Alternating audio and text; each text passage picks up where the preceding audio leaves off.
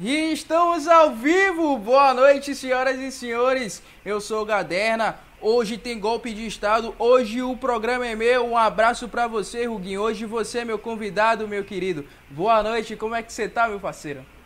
Boa noite. Aí os caras aí deram o famoso 19 de alguma data aí que eu não lembro na história. Mas de qualquer forma aí, boa noite para todo mundo aí. Satisfação estar tá aqui no Buildando Sonho mais uma vez. E com esses caras aí que só querem saber de gastação. Salve! E hoje a gente tem como convidados aqui Mamão, você, o grande cabeça desse nave CNLOL. Muito boa noite. É isso aí, galera. twitch.tv barra CSLOL tá online aí. Ô, boa noite, boa noite. Eu tava fazendo história aqui, tá ligado? Porque aqui a gente veio pra fazer histórias. Ah, tá ligado? boa, boa, boa, boa. Tá ligado? O CNLOL me proporcionou bastante coisa, inclusive a pegar realmente pensamentos aí. Que nem o Aristóteles Platlão mas é isso, você falou o quê? Tudo bom? Boa noite só, né? Boa noite. Calango, mais um nosso convidado aqui, grande homem, fez um trabalho maravilhoso sobre a transmissão aí do Nave CNLOL. Seja muito bem-vindo ao nosso, meu, nosso programa, querido. Boa noite, boa noite. Acho que eu já não aguento mais olhar na cara de Rubim, de mamão, né? Todo dia. Ainda vai para um, uma transmissão que eu vou olhar de novo na cara deles. Mas estamos todos juntos, acho que só tenho a agradecer pelo cenário. É isso, rapaziada. Como vocês já sacaram um pouquinho, a gente vai ter um sistema um pouco diferente hoje. Eu tô assumindo o programa. Ruguin é o nosso Só hoje, viu? Tava avisando. Vai que faz sucesso. Verdade, verdade. Brincadeira. Mas é isso aí. É, hoje o tema é sobre o legado do Nave CNLOL, qual a importância desse evento, desse campeonato para o um cenário nordestino, para o cenário baiano, para o cenário Tier 3 de esportes daqui da Bahia. E aí a gente tem aqui o grande Mamão como convidado, o cara que é o cabeça desse evento. Ele vai falar um pouco sobre a visão dele, é, sobre a construção desse projeto. Puguin como narrador e Calango como responsável pela transmissão, né? E mas antes da gente chegar no campeonato, eu queria primeiro conversar com nossos convidados. A gente tem a tradição aqui, o nosso batizado, de todo mundo que aparece aqui pela primeira vez Conta um pouco da sua história, conta um pouco de como está buildando o seu sonho no cenário de esportes. Manda a brasa, mamão. Ah, sou eu, ah, sou o primeiro? Claro. Galera, é o seguinte, em 1990 nasci, né, comecei a jogar bastante videogame, né, é, e aí você pula aí alguns anos, e aí eu comecei a jogar CS bastante, fiz alguns campeonatos aí de CS, brincava bastante CS, tava, já tá jogando agora CS.6 aí, Gaderninha e Ruguinho tava vendo aí, Na Hype Day, que é tipo uma nostalgia pura. Aí eu comecei a me envolver mais com o jogo assim, mais da Lan House, etc. Aí em 2011 eu comecei a jogar LoL e fazer evento, né, para poder assistir as transmissões. Na época, em 2011, assim, que o LoL veio para cá pro Brasil, etc. E aí foi aumentando os eventos, aí fazendo as paradas aí, lá e cá, vocês já sabem disso, porque todo mundo já que tá aqui assistindo já conhece, né? E aí, enfim, a gente já fez mais de 70 eventos, já fez alguns eventos legais, grandes, Pô, é muita coisa, velho. Então é isso. A gente tem uma, uma empresa chamada Meet, que você já conhece também. e é isso, acho que, não, acho que é mais interessante o Danilo falar, que acho que tem mais coisa. Mr. Óbvio. Agregar aí, entendeu? Mamão é o cara conhecido para ah, esse cenário aí. Lado lado, pô. Vamos lá, Calango. Conte pra gente como então, você tá buildando o seu sonho. Pra quem não conhece, acho que todo mundo conhece também o Mr. Óbvio. É Danilo meu nome. É, eu comecei, inclusive, nesse cenário de esporte eletrônico com, com o Thiago. Foi a primeira oportunidade com, a, com o Games, foi Thiago, lá na Meet, em 1997. Enfim, brincadeira, mas foi lá para 2014, 13, 15, 2014, 2015, acho. Não sei, foi quando, foi bastante, foi no início da Meet. A partir daí eu comecei a virei designer no caso, né? Eu virei designer, e aí o tempo passou, eu comecei a estudar, estudar e adquiri habilidade com câmera e é, tá bom, Thiago, fique na tua aí. e acabou que isso me trouxe várias oportunidades, inclusive no cenário, para trabalhar com vídeo, trabalhar com edição. Hoje, inclusive, atualmente eu estou trabalhando na Bounce, estou com o João. E já participei de muita coisa da Meet também, desde o início. Acho que mesmo eu saindo da Meet, Thiago, acho que até hoje eu tô na Meet. Tô mais ou menos na Meet, cai lá, não tem como não fugir, que o cenário querendo ou não, roda com a MIT. É, e depois de muito tempo eu tive a oportunidade de começar a trabalhar com transmissão, graças a Patuá. Já fui da Patuá também, só que aí, como a Balsa me chamou, né, acho que meu coração ficou mais lá pra cá. E é isso. Transmissão, foto, designer, vídeo. Contratem, Danilo. Aí, aí, ó, meu currículo. Só ajeitar aqui. Bacana. Bom, é, agora que os nossos convidados estão devidamente apresentados, a gente e vai começar. Ah, Huguinho que. Primeiro programa tá lá apresentando. O primeiro programa tá lá. O cara que mais. O, o nosso cabeça aqui, meu irmão, já tem história para durar mais um ano de programa aqui já. Vamos lá. É, pra gente começar a falar desse campeonato, a gente tem que descobrir de onde ele surgiu, né? Então meus queridos, passando um pouco para Mamão, que é o cabeça. É, me conta aí, Mamão, como é que foi os primeiros passos, a origem e o processo de criação do Nave CNLO? Rapaz, deixa eu... Na verdade foi o seguinte, acho que até a gente sempre teve essa vontade de fazer um campeonato Nordeste, Brasil, etc. É, em 2016 até, eu fui na Riot e a gente estava com todo mundo, todo, todo o Brasil. São, foram 34 pessoas. E a gente, né? Tudo pago, inclusive. Muito aquele hotel brabo, só coisa brava. Rapaz, eu gastei 50 reais na viagem. Mas enfim, é, tipo, a gente teve contato com todo mundo. E muita gente do Nordeste sabe que Nordeste é aquela coisa mais união, né? E a gente tava se juntando, mas aí juntou mais pessoas, enfim, a gente já queria fazer em 2016 o Campeonato Brasileiro aí, de tipo amador mesmo, com as, com as seletivas estaduais, etc. Mas você sabe que quando envolve muita gente, acaba não dar certo, né? Então não deu certo, o pessoal deixou pra lá. Mas sempre foi o interesse de fazer um negócio desse. E tipo, é, é uma parada que, que ia fomentar bastante. Aí já teve diversos produtos, inclusive até no Indoor Games, que teve lá o Desafio no o Nordeste. É, e aí a gente tem esse, esse evento que é um campeonato online onde tem a classificatória e, tipo, às vezes vai para presencial ou não, depende do produto. Só que a gente nunca teve com conteúdo, com bastante dias para poder explorar e com as seletivas estaduais, que para mim é o mais importante. Como a gente viu lá, tem times que são times bons que você nunca ouviu falar e eles fazem parte do contexto estadual. Então, às vezes ele não é tão bom para estar tá lá nas finais, mas é um time forte que, tipo, por exemplo, Piauí, é, é, o pessoal da Caiacó, Rio Grande do Norte também, enfim, alguns estados que a gente não vê muito, mas eles são fortes no estado dele. Então é bom mostrar o potencial do estado. Então faltou muito isso. E aí, o Ruguinho tava, tava narrando o WPNet, da Backup lá com o Hugão. E aí ele deu, deu um salve e falou, pô, vamos fazer o Nordeste aí e tal, com o Hugo. Né, o Hugo, ele tava gerenciando lá o campeonato. Eu falei, vamos fazer essa porra. A gente tava na pandemia, tipo, tava três meses coçando o saco, fazendo porra nenhuma. Não tinha o que fazer assim, né? Não ia ter o indoor mesmo, a gente sabia a pandemia, talvez seja online, aí não tinha nada assim pra fazer. Eu não queria fazer nenhum campeonato mensal tal, já tava fazendo CS, né? Mas eu queria fazer outra coisa. Eu falei, vamos tocar esse negócio. Aí juntou eu, Hugo, Guzmão, Ruguinho e Rafa. Né? Rafa, inclusive, veio para cá, que foi o designer e videomaker, também faz as partes bem legais.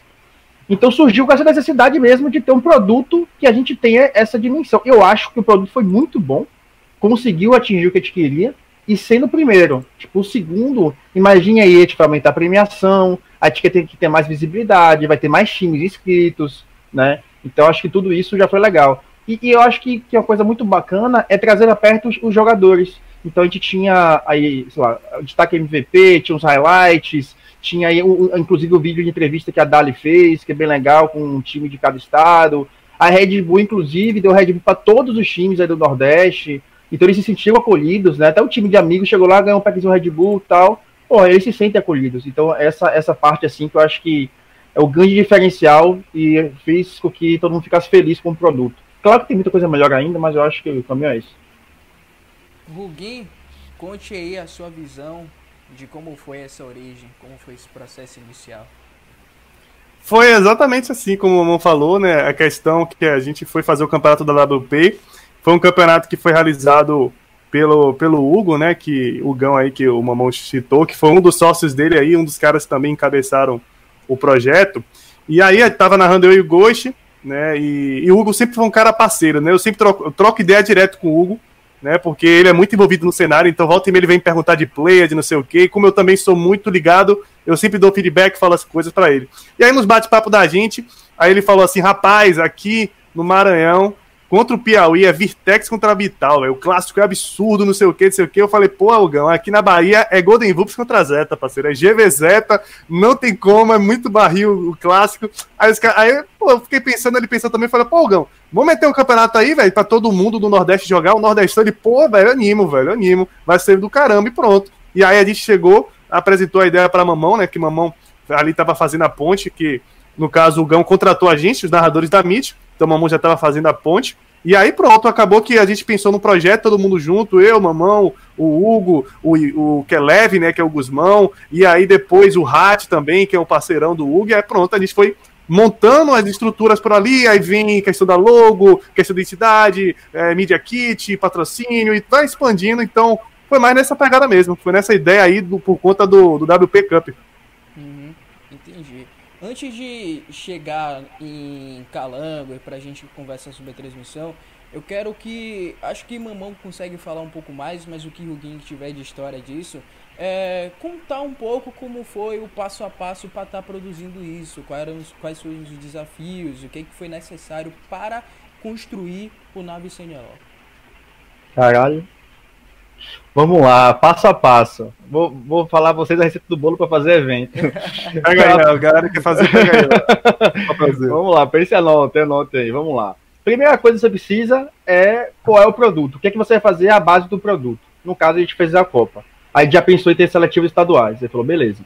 Então, qual é o próximo passo agora? A gente vê qual é o modelo do campeonato, né? É, quantos dias vão ser, etc. Aí a gente monta tudo mais. Com isso, quando a gente tem já a estrutura do campeonato, sendo online, né, então você não tem espaço físico, então você não tem aluguel, etc., você vai contar fazer a tabela de custo. Vai aumentando diminuindo conforme for fazendo. Né? Você tem alguns cenários, é, exemplo, com patuar, sem patuar, com X dias, com tal, enfim, e a gente vai fazendo. E aí a gente monta o Media Kit em cima, que o Media Kit nada mais é né, do que você mostrar o que é o seu produto e você poder vender. Eu tive, sei lá, 60, 70 reuniões com empresas diferentes para poder mostrar o produto de pequenas, médias e grandes empresas. Né? Tipo, desde exemplo, Red Bull, que é uma super mega empresa, é, é, Nave também é uma empresa grande e tal, até empresas pequenas também que eu queria fazer parcerias, por exemplo, de alimentação, etc. Enfim, então você vai montar o Media Kit para você poder ter tudo. E no Media Kit também, você vai conter todas as informações. Uma coisa até importante que eu já até falei isso para a Gaderna, quando você monta o Media Kit, você precisa mostrar o que é seu produto, quem é seu público, né, as qualidades do seu produto, exemplo, pô, qual o diferencial, porque não vou apostar em outro campeonato e sim o seu, porque de campeonato tem um monte aí, né? E também essa questão aí de, de, de você ter é, é, essa, esse diferencial, assim, tipo, exemplo, a gente trouxe streamers famosos, a gente trouxe aí marcas boas, né? Que quando você vai trazendo as marcas, as outras marcas vão confiando mais. E quando você tem um passado, você não chega já com um produto pica assim na mão e bota e sim, quem é você? O que, que você fez, tá ligado? Deixa então... eu dar um adendo, Thiago. Uhum. Eu acho que quando você falar isso, isso é muito importante, porque, de certa forma, quando a gente está entrando em contato com essas marcas, às vezes é a primeira vez. Então gera aquela desconfiança dos caras, como é que está o cenário, o que é que está acontecendo, porque Sim. eu devo investir nisso, mas pode continuar. Isso. E é bom porque você, e, tipo, network, graças a Deus eu tenho um bom network hoje em dia, até pelo Brasil. Isso facilita bastante, que você pega pessoas, referências, contatos, amigos, empresas, e isso facilita de certa forma. Né? Então, a maior dificuldade mesmo é você criar um produto redondo, vendível, né? Vendável, vendável, né? Vendi, não, Vendável, ah, acho que é estranho. Vendível, foi, foi quase vendido. Vendável, vendível. Caralho, eu não sei qual é o termo certo, mas eu voltarei em, em, em vendível. É, digite 1 um para vendível, digite 2 para vendável. Tá vendável é pra fechar o você, né, velho? Vendível ou. É vendável, família Meloso. Meloso, Meloso. Ali, Meloso. Muito boa noite pra você, meu querido. É vendável, porra. Vendável é estranho. Eu é acho vendável. que é alguma Enfim, Adjetivo que se consegue vender com facilidade. Muito obrigado a quem desacreditou. Né? Mas vamos lá. é vendável mesmo a parada, velho. Então, pronto, e... então, enfim, então é você criar o Media Kit, vender, sair vendendo, tem que vender para várias empresas, né? Graças a Deus aí, porque as empresas gostam muito de fazer parceria, né? De dar produto, como fez a WeUp, como fez a MotoSpeed, que são coisas que agregam o evento, tira custo, torna o produto melhor, a Nuping também. A Pichula, irmão, tem que vir também, né? Então, de certa forma, veio, conseguiu Grandona. pagar aí, né? Tadinha, grandona. Vai. Terrível, terrível. Aí o Danilo tá, porra, bem, ganhei aqui, descontei. É porque a gente nem contou que o Danilo fica falando no nosso ouvido, mas vai. Não, isso aí daqui a pouco a gente vai falar. Enfim, então a dificuldade, de certa forma, pra gente é você mostrar esse produto. Como a gente tem network e como já tem já trabalhos já feitos, não fica tão difícil assim. Mas se você quiser começar, comece pequeno. Exemplo, coisa, só uma, um parêntese. O pessoal da Ouroboros aí tá fazendo uma Copa Mítica, que inclusive, nossa, que nome bacana. Eles estão fazendo um puto de um produto de qualidade na narração, no design, na divulgação. E no próximo, eles já vão conseguir vender já e vão pegar o patrocínio com certeza. Inclusive porque a gente quer puxar até para cá, porque os caras são muito bons, sabe? Então você tem que ir um produto de qualidade primeiro. Não é chegar e colocar na rua um produto, ah, eu sou o cara, esse produto é meu, mas sim o que você fez? Quem é você no mercado, tá ligado? Então é um ponto importante.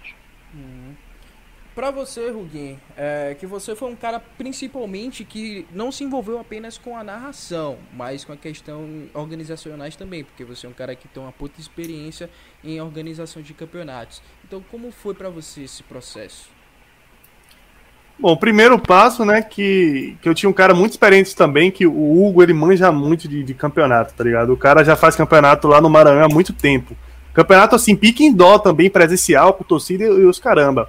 Então o cara já tem um know-how, tá ligado? Então isso foi muito suave para mim. Eu, eu sou o cara que eu gosto de falar de formato. Eu não gosto muito da parte burocrática, de ah, vamos pensar em dia, não sei o quê. Isso é mais com Mamão e com o Hugo. Eu realmente acho um saco isso. Eu prefiro, pô, o formato mais competitivo. Eu sou muito do lado do play, tá ligado? Como eu vim com esse, esse meu lado de coach, eu já fui coach, já fui player, etc. Então eu vou muito nesse lado do player. Eu falo, porra, se eu fosse um player, eu gostaria de jogar um campeonato assim.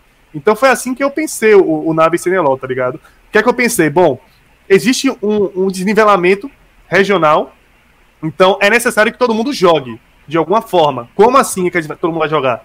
Seletivas estaduais. Foi o primeiro ponto que a gente definiu. Aí beleza, então como é que a questão da ordem?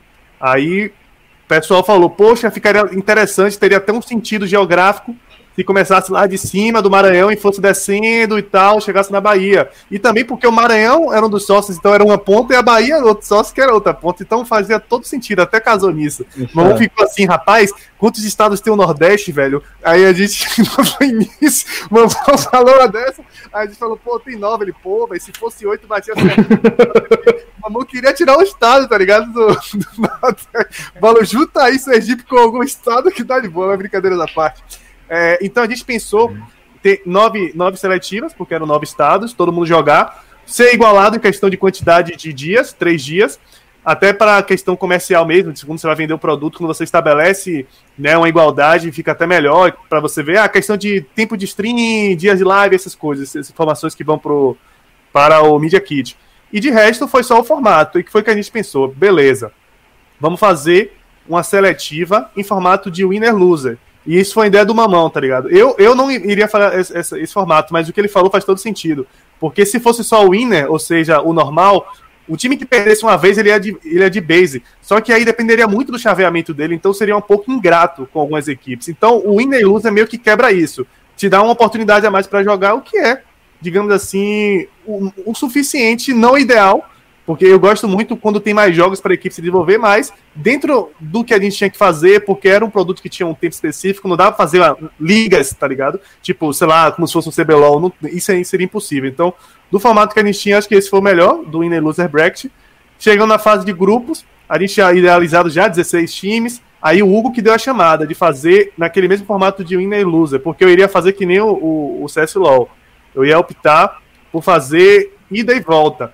Só que o Hugo falou: bom, tem alguns jogos que o time que tá em último ele já não quer mais jogar. Então, para ficar, não ficar feio para live, vamos fazer o winner e loser porque todo jogo é valioso. E, e dá para encaixar todos os grupos, todos os jogos dos grupos na live. Ficaria cinco, ficaria meio pegado, né? Pra gente que é narrador, cinco jogos é, é, é já é o ápice assim, do, do, do, pegado. E aí, beleza. Então a gente fechou nesse, nesse quesito de, de winner, loser, bracket para a fase de de mata no caso do, do fase de grupos, com 16 times, e aí uh, o, o, grande dificultou, né, o, o, grande ponto que iria dar uma, uma, uma, pegada foi, como o Mamão falou, né, o Nordeste tem nove estados. A ideal seria que tivesse oito, ficaria duas vagas para cada. Então, como é que iria ser o, a questão da, da administração das vagas para cada estado? E aí foi que a gente pensou na regra, de justamente gerar uma regra que, a depender da quantidade de equipes, o estado fosse beneficiado. Eu, particularmente, já sabia que a Bahia seria o estado que teria mais times. Porque o que a gente vem fazendo aqui na Bahia, eu não vejo nos outros estados. Eu acho que Pernambuco foi o segundo estado que chegou mais perto, que inclusive era o estado que eu apostava que também fosse chegar parelho, talvez mais equipes. Tinha ano passado mesmo, Pernambuco estava efervescente na questão do cenário, tinha até campeonato presencial, o VGA, né? Os caras iam, tinha caster arrumado assim de paletó, era muito bom lá em Pernambuco. Então, era o segundo estado do Nordeste que eu apostava que tivesse mais equipes.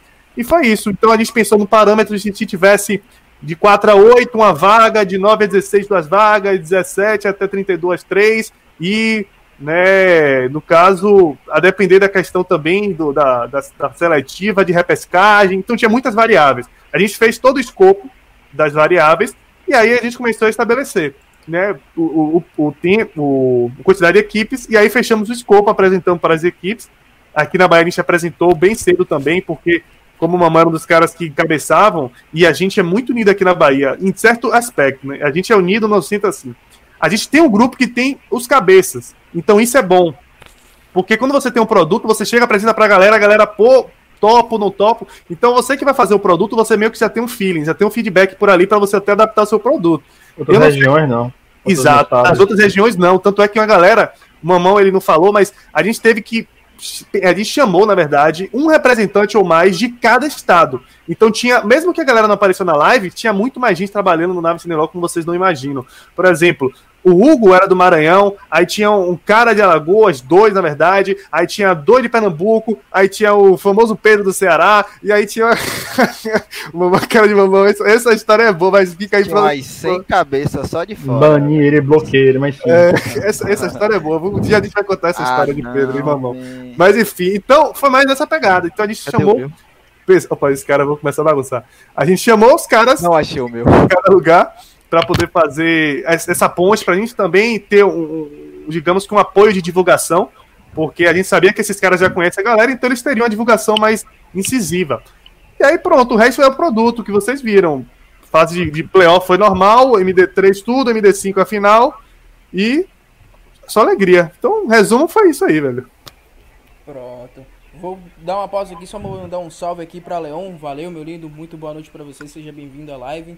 E perguntar para você, Calango, como é que foi para você esse processo inicial de transmissão? Quando ah, você caramba, assim, estava tão bom, tenho, tenho essa responsabilidade agora de fazer essa transmissão foda para esse campeonato foda.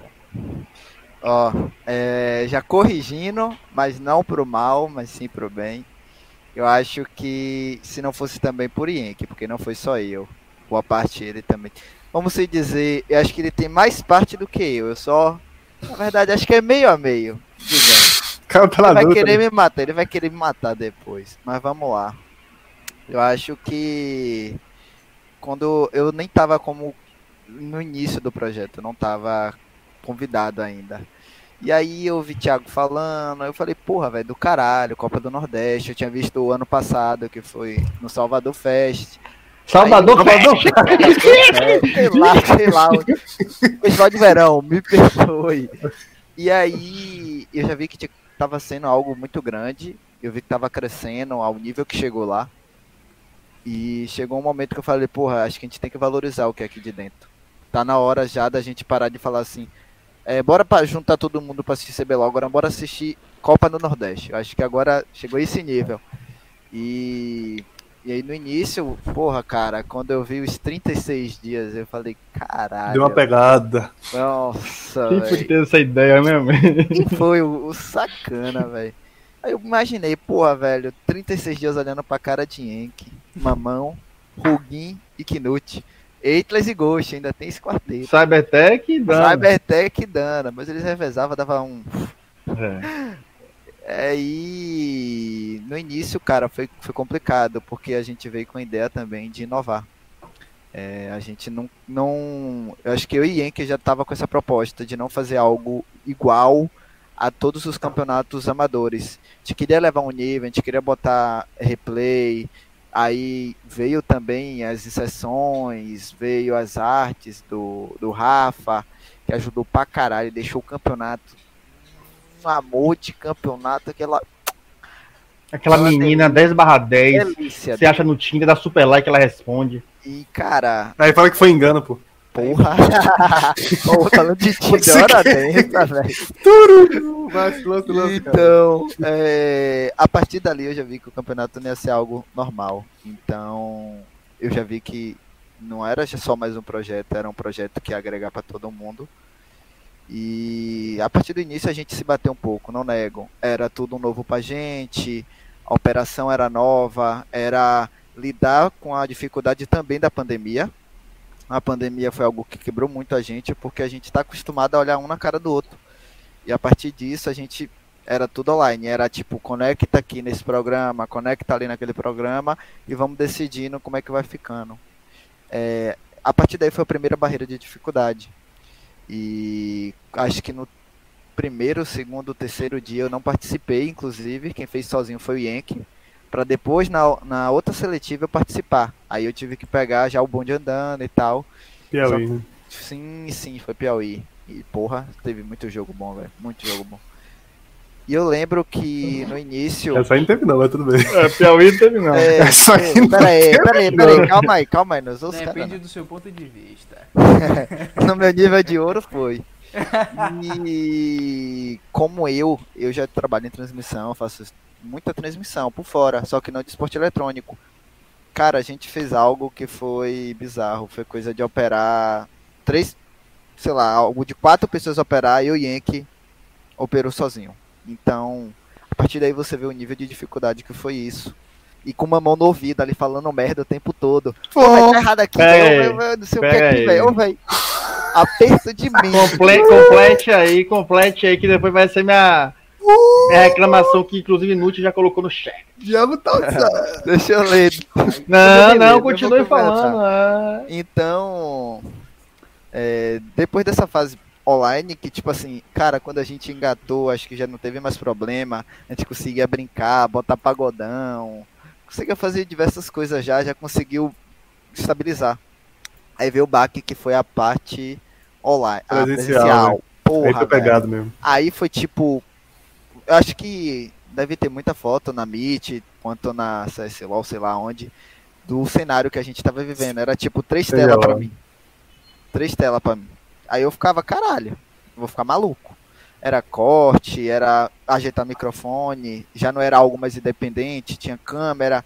Então a partir dali o corpo ficou muito mais pesado, a responsabilidade era outra e a chance de dar mais erros era bem maior. Porque você estava lidando com mais, é, mais equipamentos profissionais, que era áudio, era o vídeo, era a câmera, era a conexão e, e aí a gente foi se desdobrando. Acho que no primeiro dia a gente teve alguns. Olha, jogou uma imagem aí. Ah, mas não tá. Mamão botou o print, mas. Tela. É. Hã? Eu, eu, eu, consigo, eu consigo resolver isso, deixa eu ver aqui. Mamão jogou o printzão acabando com as câmeras aqui. Aí, ah, pega aí, pô. Pera aí, que, quer que eu tire aqui? Quer que eu pague aqui? Não, pera aí, esse galera vai lançar. Pode falar, pode falar, cara. Mas enfim. é... Tira aí rapidão que eu consigo ajeitar. Ah, tá de boa, pô. Pensei que. Ah, vou continuar. Tá de boa. É... Foi nossa, foi Aí, voltei. Terra, som. Enfim, eu acho que e também teve muita ajuda de todo mundo, com toda a dificuldade de problema que a gente teve de equipamento. É, eu acho que o presencial é algo muito extraordinário, velho, porque quando surge um problema, tá, sei lá, Malco desocupado lá, eu, Malco, chega aí Dá uma olhada ali no negócio. Malcolm ia correndo, tá ligado? Então é uma parada irreal, velho, fazer presencial e fazer online. Eu acho que é muito mais gostoso, é muito mais prazeroso você, tipo. É AD não tem não, velho. É o que, velho? É AD não dá não, velho. Tem que ah, ser realmente. Não, dá não, dá não. Man, presencial é melhor, velho. A sensação de ouvir alguém gritando no estúdio é. Porra. Outro nível, outro Queria nível. essa sensação também, mano. É muito insana. É insana, é insana. Então. Nute velho, não, né? Pô, essa não tá brava aí, tá no chat, pô. Não, Knut, Knut broca. Não chama pros rolês. Só que Knut é meio safado, né? Mas gente boa, gente boa. Enfim, eu acho que por cima o que a gente teve que fazer foi algo que a gente gosta. Algo difícil, eu acho que no Nordeste até hoje eu não vi igual. Eu não vi algo próximo ainda. no Brasil, não, é na real, velho, tipo, sem ser os oficiais, tipo, Sim. só aqueles enormes que é só streamer famoso MS que participa, Club, tá ligado? É. coisa assim. E olhe lá, porque, por exemplo, uma coisa muito difícil é ver replay. É, replay é uma parada sana hoje no Brasil. É algo... Atuar Produções. é. é algo irreal. Então você une isso com qualidade de, de câmera, a qualidade da live, a qualidade da, das pessoas que estão por trás também. Por exemplo, tem eu, tem o que tinha o, o Rui, não esquecer do Rui também. O é brabo. o Rafa, o Rafa tava editando as coisas ao, tipo ao live ali, o pau comendo, eu, Rafa, preciso de tal coisa, o Rafa mandava. E eu tô lendo a noite aqui, quem grita no microfone é pastor de igreja evangélica. Meu Deus. Eu vou parar de ler esse chat. O chat é, é troll, velho. É, é bom. E aí você junta tudo isso com pessoas que, tipo, a gente já, é meio chibateado disso, de, de fazer live. Chibateado? É, né? Pivete, é. Acredite que é. Então tinha mais facilidade de eu chegar e falar, ó, oh, velho, enrola aí. Porra, tinha hora que os caras ficavam enrolando 10 minutos, velho. Pau, pau, pau, pau lá comendo, eu tentando resolver um problema, ele está lá, blá, blá, blá, falando de, sei lá, o baba hoje, não sei o quê. Ah, porra, o cara é bom, o cara é bom. Mas eu não sei, não sei quão feliz eu fico por chegar a esse nível que a gente chegou. Acho que é isso por nice. enquanto. Eu só tenho uma reclamação só. Vai, lance, mamão. Pode ah, fazer. Pega aí. Olha o cara do cara, velho. É o seguinte, irmão. Você vai ser cobrado, Danilo.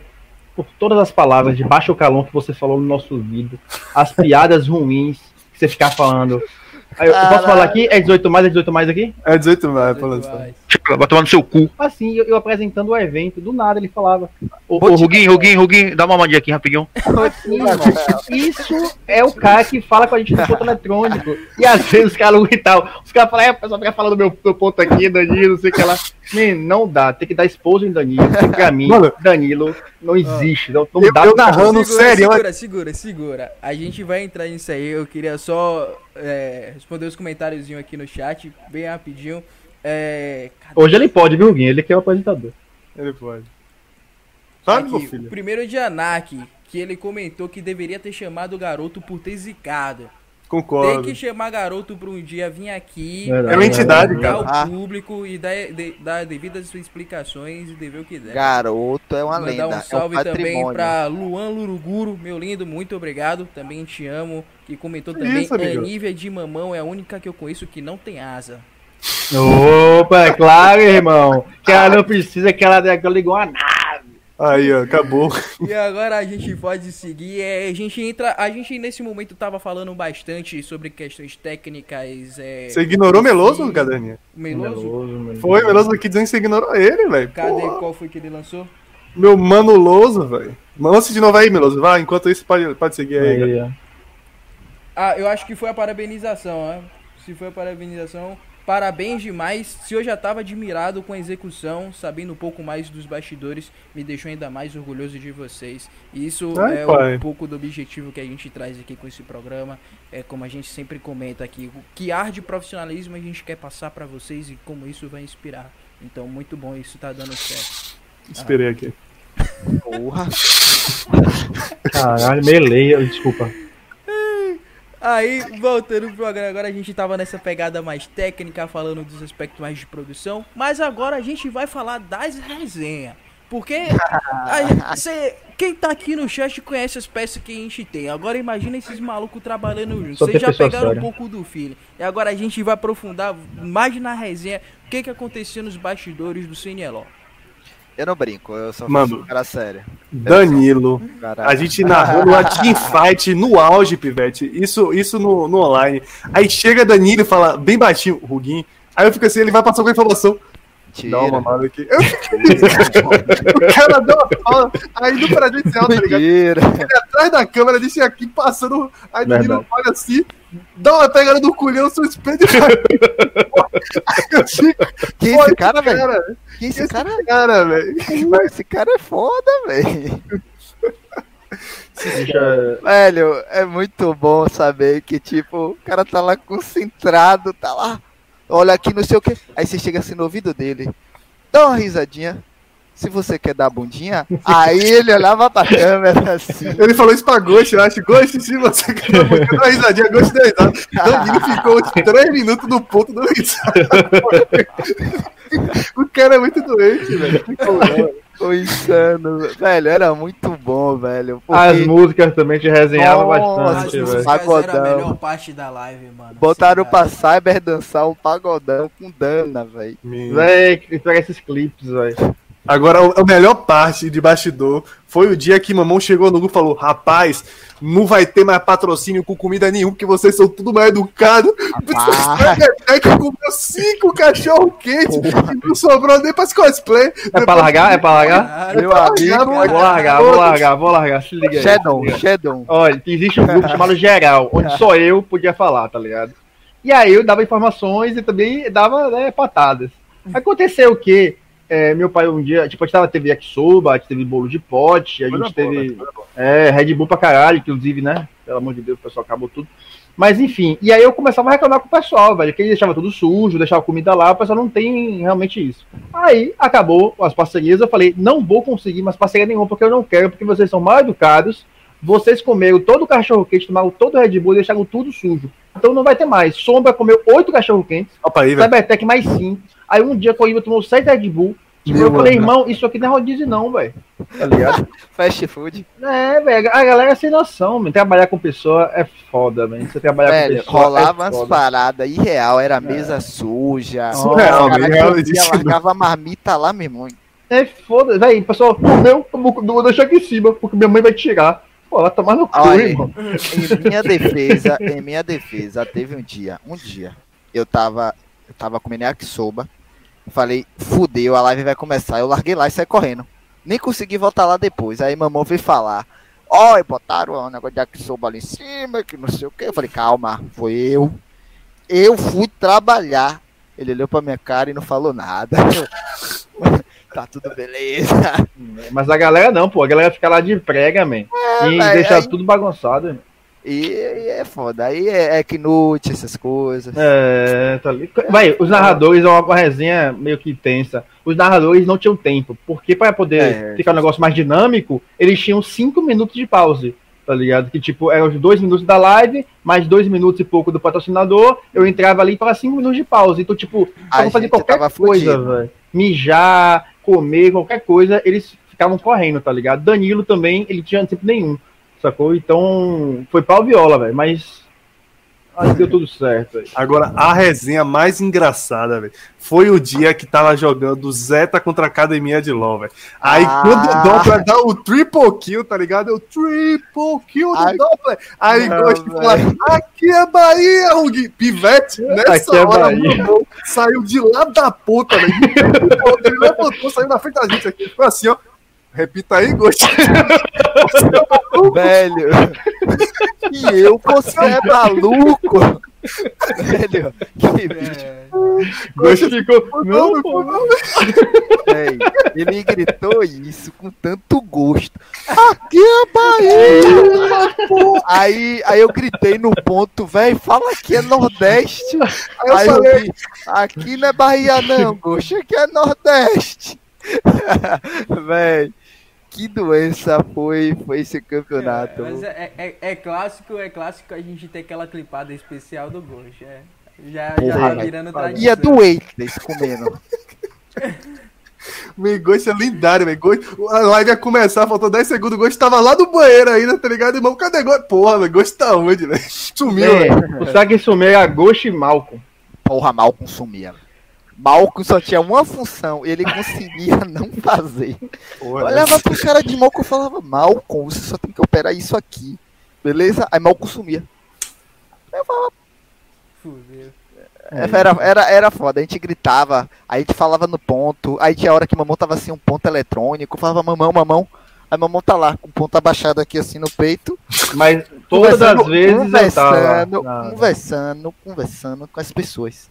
Eu olhava assim de longe, velho, falava que miséria, Não, pera rapaz. aí, pera aí. Mas todas as vezes, Miserável. velho, tava lá o vídeo da Up, eu ia bem lindo, andando devagarzinho de lá de baixo, que eu sabia exatamente a hora de entrar, porra. É. Eu não falhei tá... nenhuma ah, vez, velho. É, mas falei. Eu precisei. Não falhou, não, não falhou, não. Ah, pô, tá ligado. Infalhável. Inominável. Nuti, Nuti deixou aqui no chat. Mano, ele falou, Nuti, se você dá a bunda, fale alguma coisa. Na hora que ia voltar, eu falo exatamente, estamos de volta. Falava muita dessas, velho.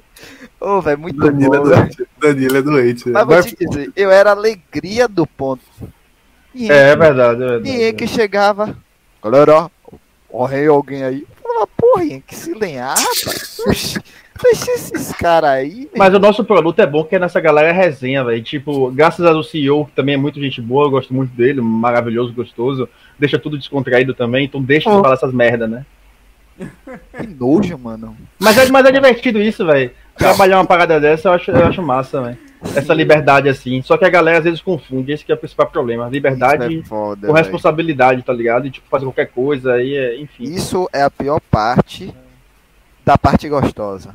Porque a gente sabendo que todo mundo ali é amigo, por saber que a gente já tem uma certa amizade, já tem um certo estrada. Chegou um momento que os caras já não respeitam mais, já tipo, caga pra quando você fala pra algo. Mas é, é isso que é a vida. Quando chega na hora de falar sério, o cara tá achando que é brincadeira ainda. Exatamente. Sim, sim. Foi nesse pique aí. Acho que não tem mais resenha que eu lembro assim, não. A melhor foi a de Ghost, velho. Vocês pararam. A de Ghost tem... é sensacional. Não, Pevete, a melhor foi a de Sombra, comendo 14 cachorro quente. ali eu fiquei triste, porque foi, foi, foi no dia. Mamão mandou a mensagem. Mamão mandou a mensagem no dia que eu ia narrar duas paradas seguidas, velho. Eu ia dois dias seguidos, mamão mandou a mensagem que não tem mais patrocínio comida. Eu falei, oh, pô, aí me fudeu, velho. Eu só lembro de mamão. Aí me quebrou. Comeu coisa a mais aqui. Aí eu, caralho, me conta saí lá, tinha dois sacos de pão e uma tinha. acabando. Como assim, velho? Alguém que conseguiu, velho.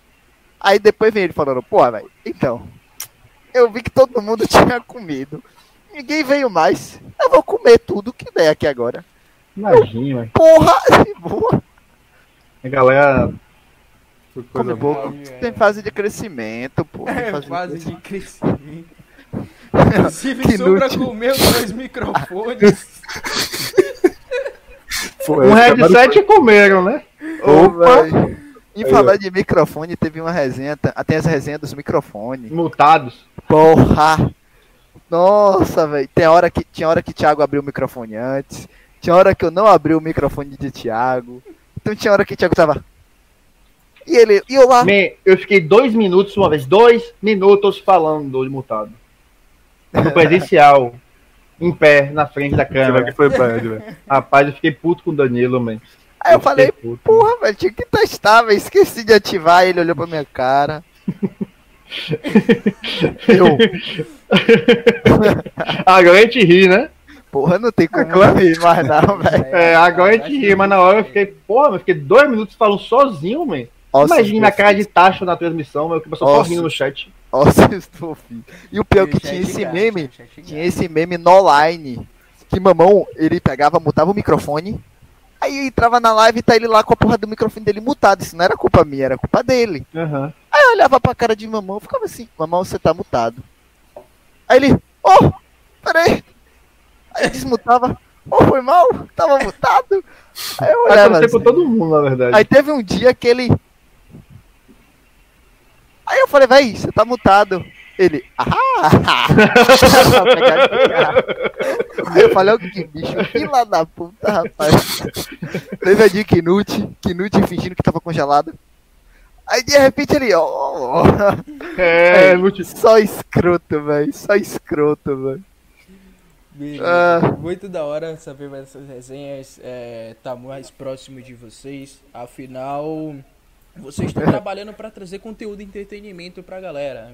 Então, a partir do momento que vocês trazem essa pegada mais espojada, acho que combina totalmente com a característica do que é o Nordeste, do que é a Bahia, que é essa questão mais festiva, mais felicidade, né?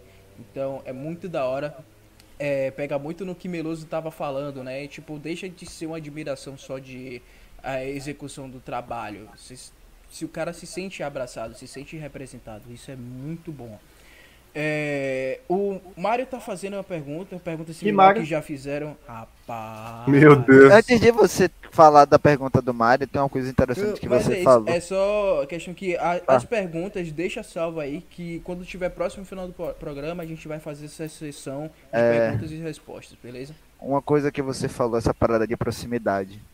Hoje eu acho que para mim o cara mais influente do cenário de esporte eletrônico, de jogos, é o Gaulês justamente porque ele quebra essa barreira de algo 100% sério. Então, velho, as piadas, a forma que ele conversa sobre o jogo, ele meio que quebrou aquele padrão, tá ligado? É uma coisa séria, de certa forma, mas você não precisa ser um, entregar algo chato para alguém.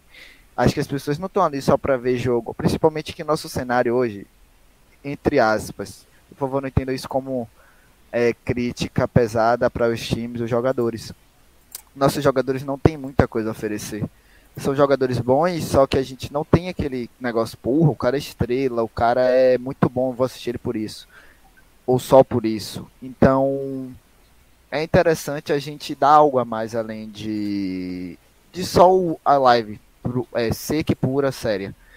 Dar aquele a mais. Então, isso faz com que as pessoas queiram até ficar mais na live. Eu acho isso do caralho, isso é do caralho. Quebra essa barreira. Sim, com certeza. E isso é interessante porque quando a gente começa a valorizar o player que tá ali, é, é uma experiência que ele tá tendo ali de vida muito importante. Cada momento que ele entra em jogo, ele tá colocando muita coisa em risco da vida dele. Então é uma experiência que tem que valer a pena. Então quando ele é bem mostrado numa live, quando ele é bem mostrado nas redes sociais, isso impacta no que ele está sendo. E o mais, e mais, a gente pode estar tá acabando revelando não só grandes jogadores, mas até possíveis influenciadores. Então, esses pontos específicos, um pouco do trabalho que eu estava fazendo em questão de entrevistas, dar oportunidade dos jogadores, os diretores contar um pouco da sua história e, e, e do seu time, é um, é um, um breve início desse tipo de projeto que a gente quer expandir e ir além. Esse programa também é um pouco disso. Né? Agora, voltando às pautas do programa, né? A gente vai se inserir agora no, no momento do o legado que o Nave CNLOL deixa para o cenário. Né? Então, eu queria saber um pouco de vocês, começando por Rugin, é, o que de, o resultado do CNLOL, o que que você acha que impacta, o que influencia, o que muda? Eu acho que tem algumas esferas aí que a gente tem que falar. Eu acho que a primeira esfera é para a esfera dos players, tá ligado? Primeiro que muita gente viu que o Nordeste tem players bons, tá ligado? Mesmo que mesmo que as equipes, eu, eu fiz um levantamento, né? As equipes do top 8, ou seja, as equipes que foram para a, a fase de playoff, que é a última fase, somente uma equipe delas tinha todos os players nordestino, nordestinos. Todas as outras equipes tinham players de fora né? Um ou dois. Então, 7 barra 8 tinham player de fora e apenas a Mace tinha players que, que eram daí, né, da, da região, ou seja, do Ceará, enfim, independente se era só do Ceará ou não. Né, a Mace, inclusive, que virou Fortaleza agora na equipe de futebol, então o negócio tá ficando bom, velho. Já temos aí ABC, temos América, Cea temos o Ceará, que é Next Gen também, que foi anunciado há pouco tempo, aí na época do, do, do próprio Nave LOL, que inclusive o Raiz é um dos coaches, né, que foi campeão pela academia de LoL aí, do, do Nave LOL. Agora o Fortaleza, então, quero ver Bahia e Vitória, velho. Quero ver aí quem vai é, chegar primeiro nessas equipes aí, mas só fazendo ponto. Então, eu acho que na, no âmbito do, da esfera de players, alguns deles vão subir para a franquia. É, hum. Eu tenho algumas, eu tenho, tipo, os boatos, assim, porque eu acompanho muita galera do, do Tier 3 no Twitter e eu também tenho amigos próximos que me falam, pô, velho, estão cogitando tal pessoa, que já estão envolvidos nesse sistema.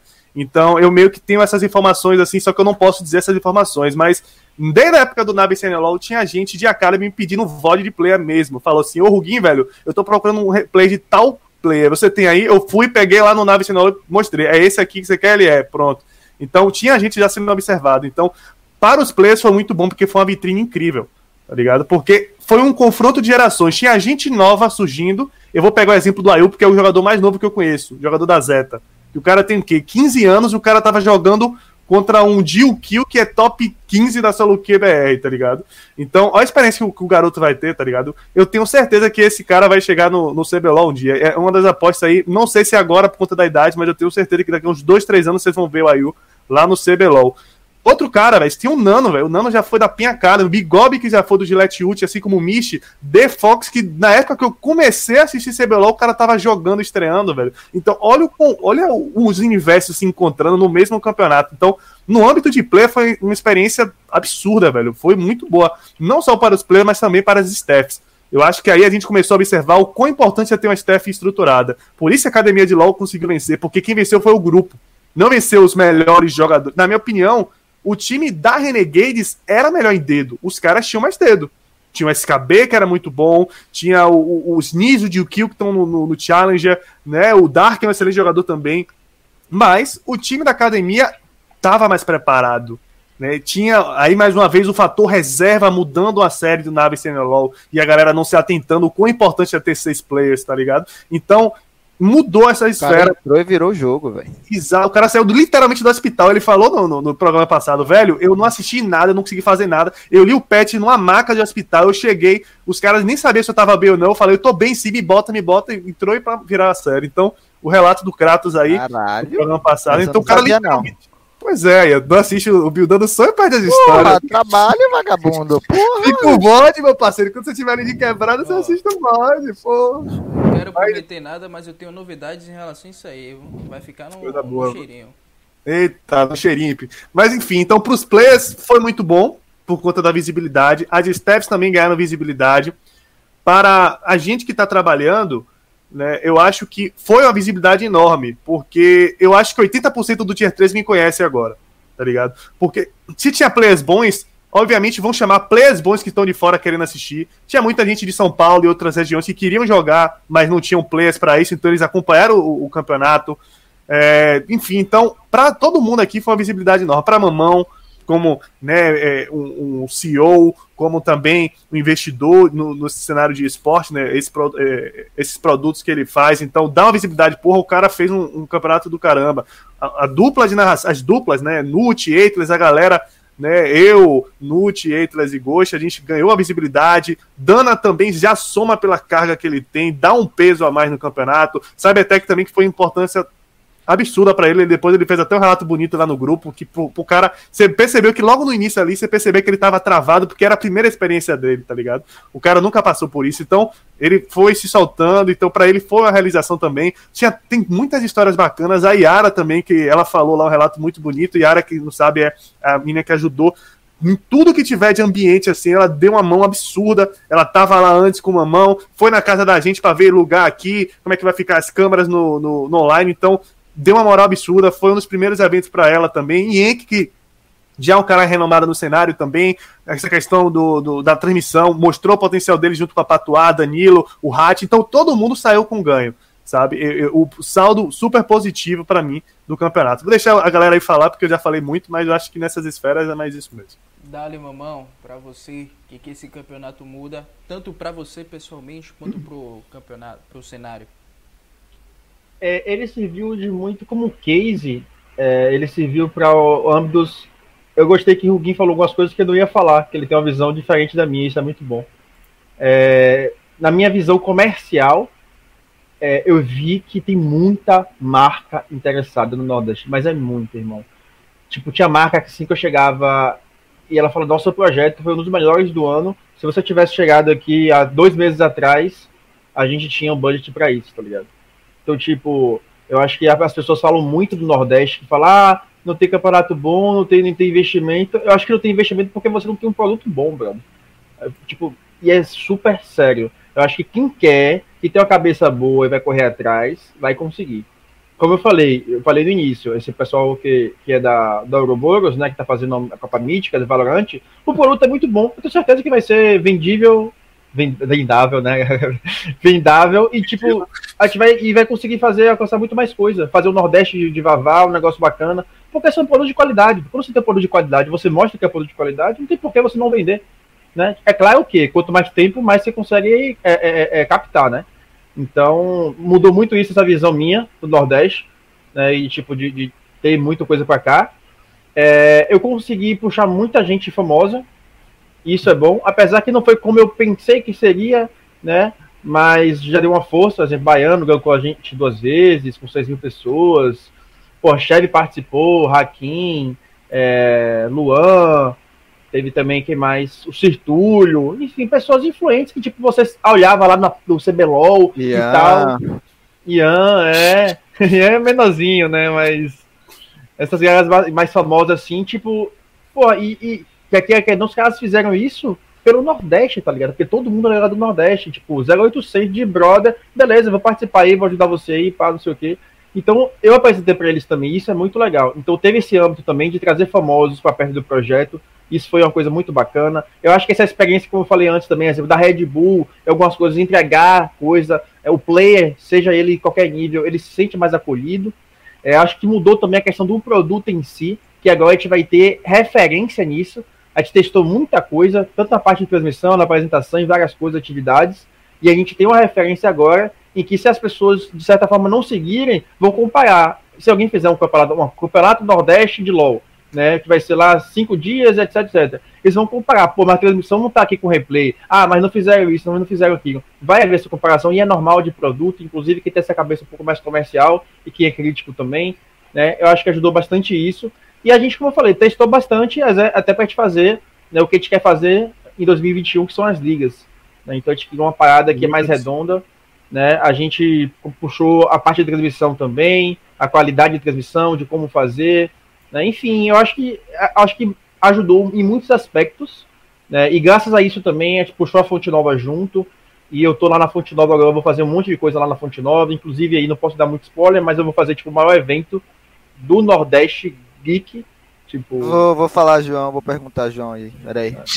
Só quem oh. sabe é João, Carlos, seu chefe, é o seu outro chefe. Seus dois chefes, né? E, é, tô fudido. E acho que só. Ah, não, tem mais duas pessoas, que é Guzmão e outra pessoa. Tá. É Porque esse, pro... esse projeto é absurdo, é absurdo. Confidencial. É confidencial. Eu vou saber. Eu vou saber. E, tipo, é uma parada absurda, porque a gente, com esse produto, você mostra seu potencial, você mostra o que, que você pode fazer, e as pessoas confiam mais em você. Então, se você bota a cara no mercado, as pessoas acabam acreditando em você, vendo o que, que você faz, isso é muito legal. Por exemplo, só na Patuá mesmo, eu já falei com o Carlos sobre quatro projetos, que foi do Free Fire do Shopping, que foi o do Bela Vista, que foi o da, o da UFBA, e, e esse grandão. E esse grandão, o Carlos falou, caralho, isso nunca existiu, velho. Eu vou ter que pensar aqui como a gente vai fazer, mas eu topo.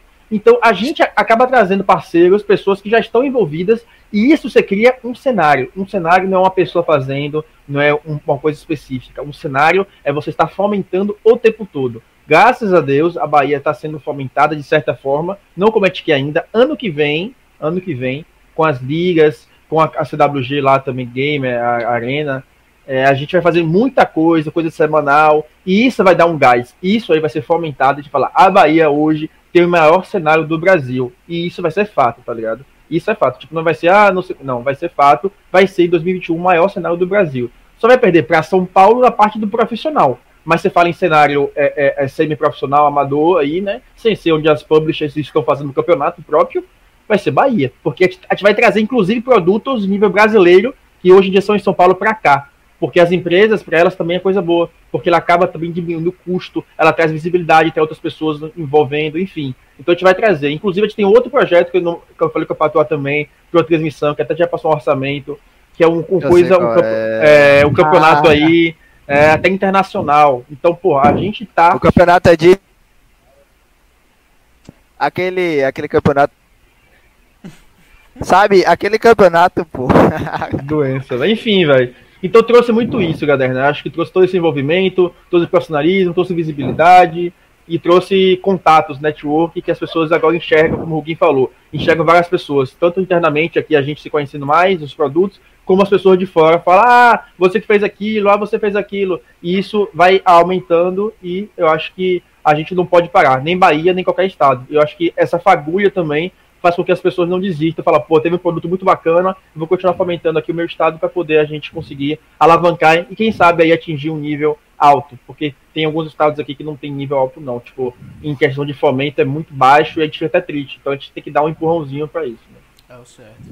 E agora vai para Calango, que o, o trabalho que a Patoa fez de transmissão eu fico imaginando como é que fica. Eu também sou o produtor, já organizei campeonatos de esportes universitários, e eu fico imaginando outros produtores também, como é que eles olham assim, caralho, como é que eu vou conseguir fazer um negócio como esse?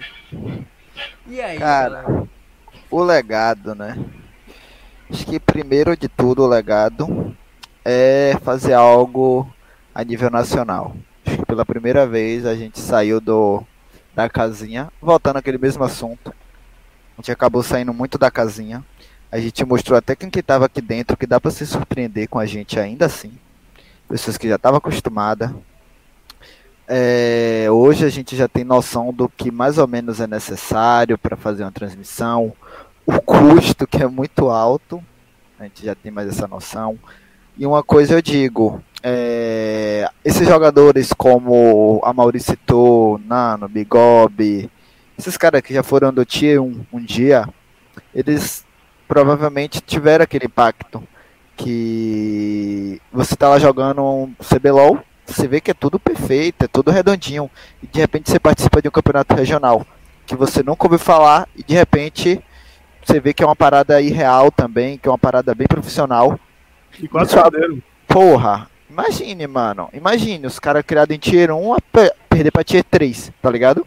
3-0 quase ali, Na realidade foi quase. Foi 2-0 e os caras virou porque, felizmente ou infelizmente, eles são um time. Então, você tem esse, esse, esse, Você tá deixando essa marca a partir de agora que. Eu, eu preferia que não fosse somente a gente Salvador, mas fico feliz que eu tô nascendo nesse nesse meio que está acontecendo as coisas.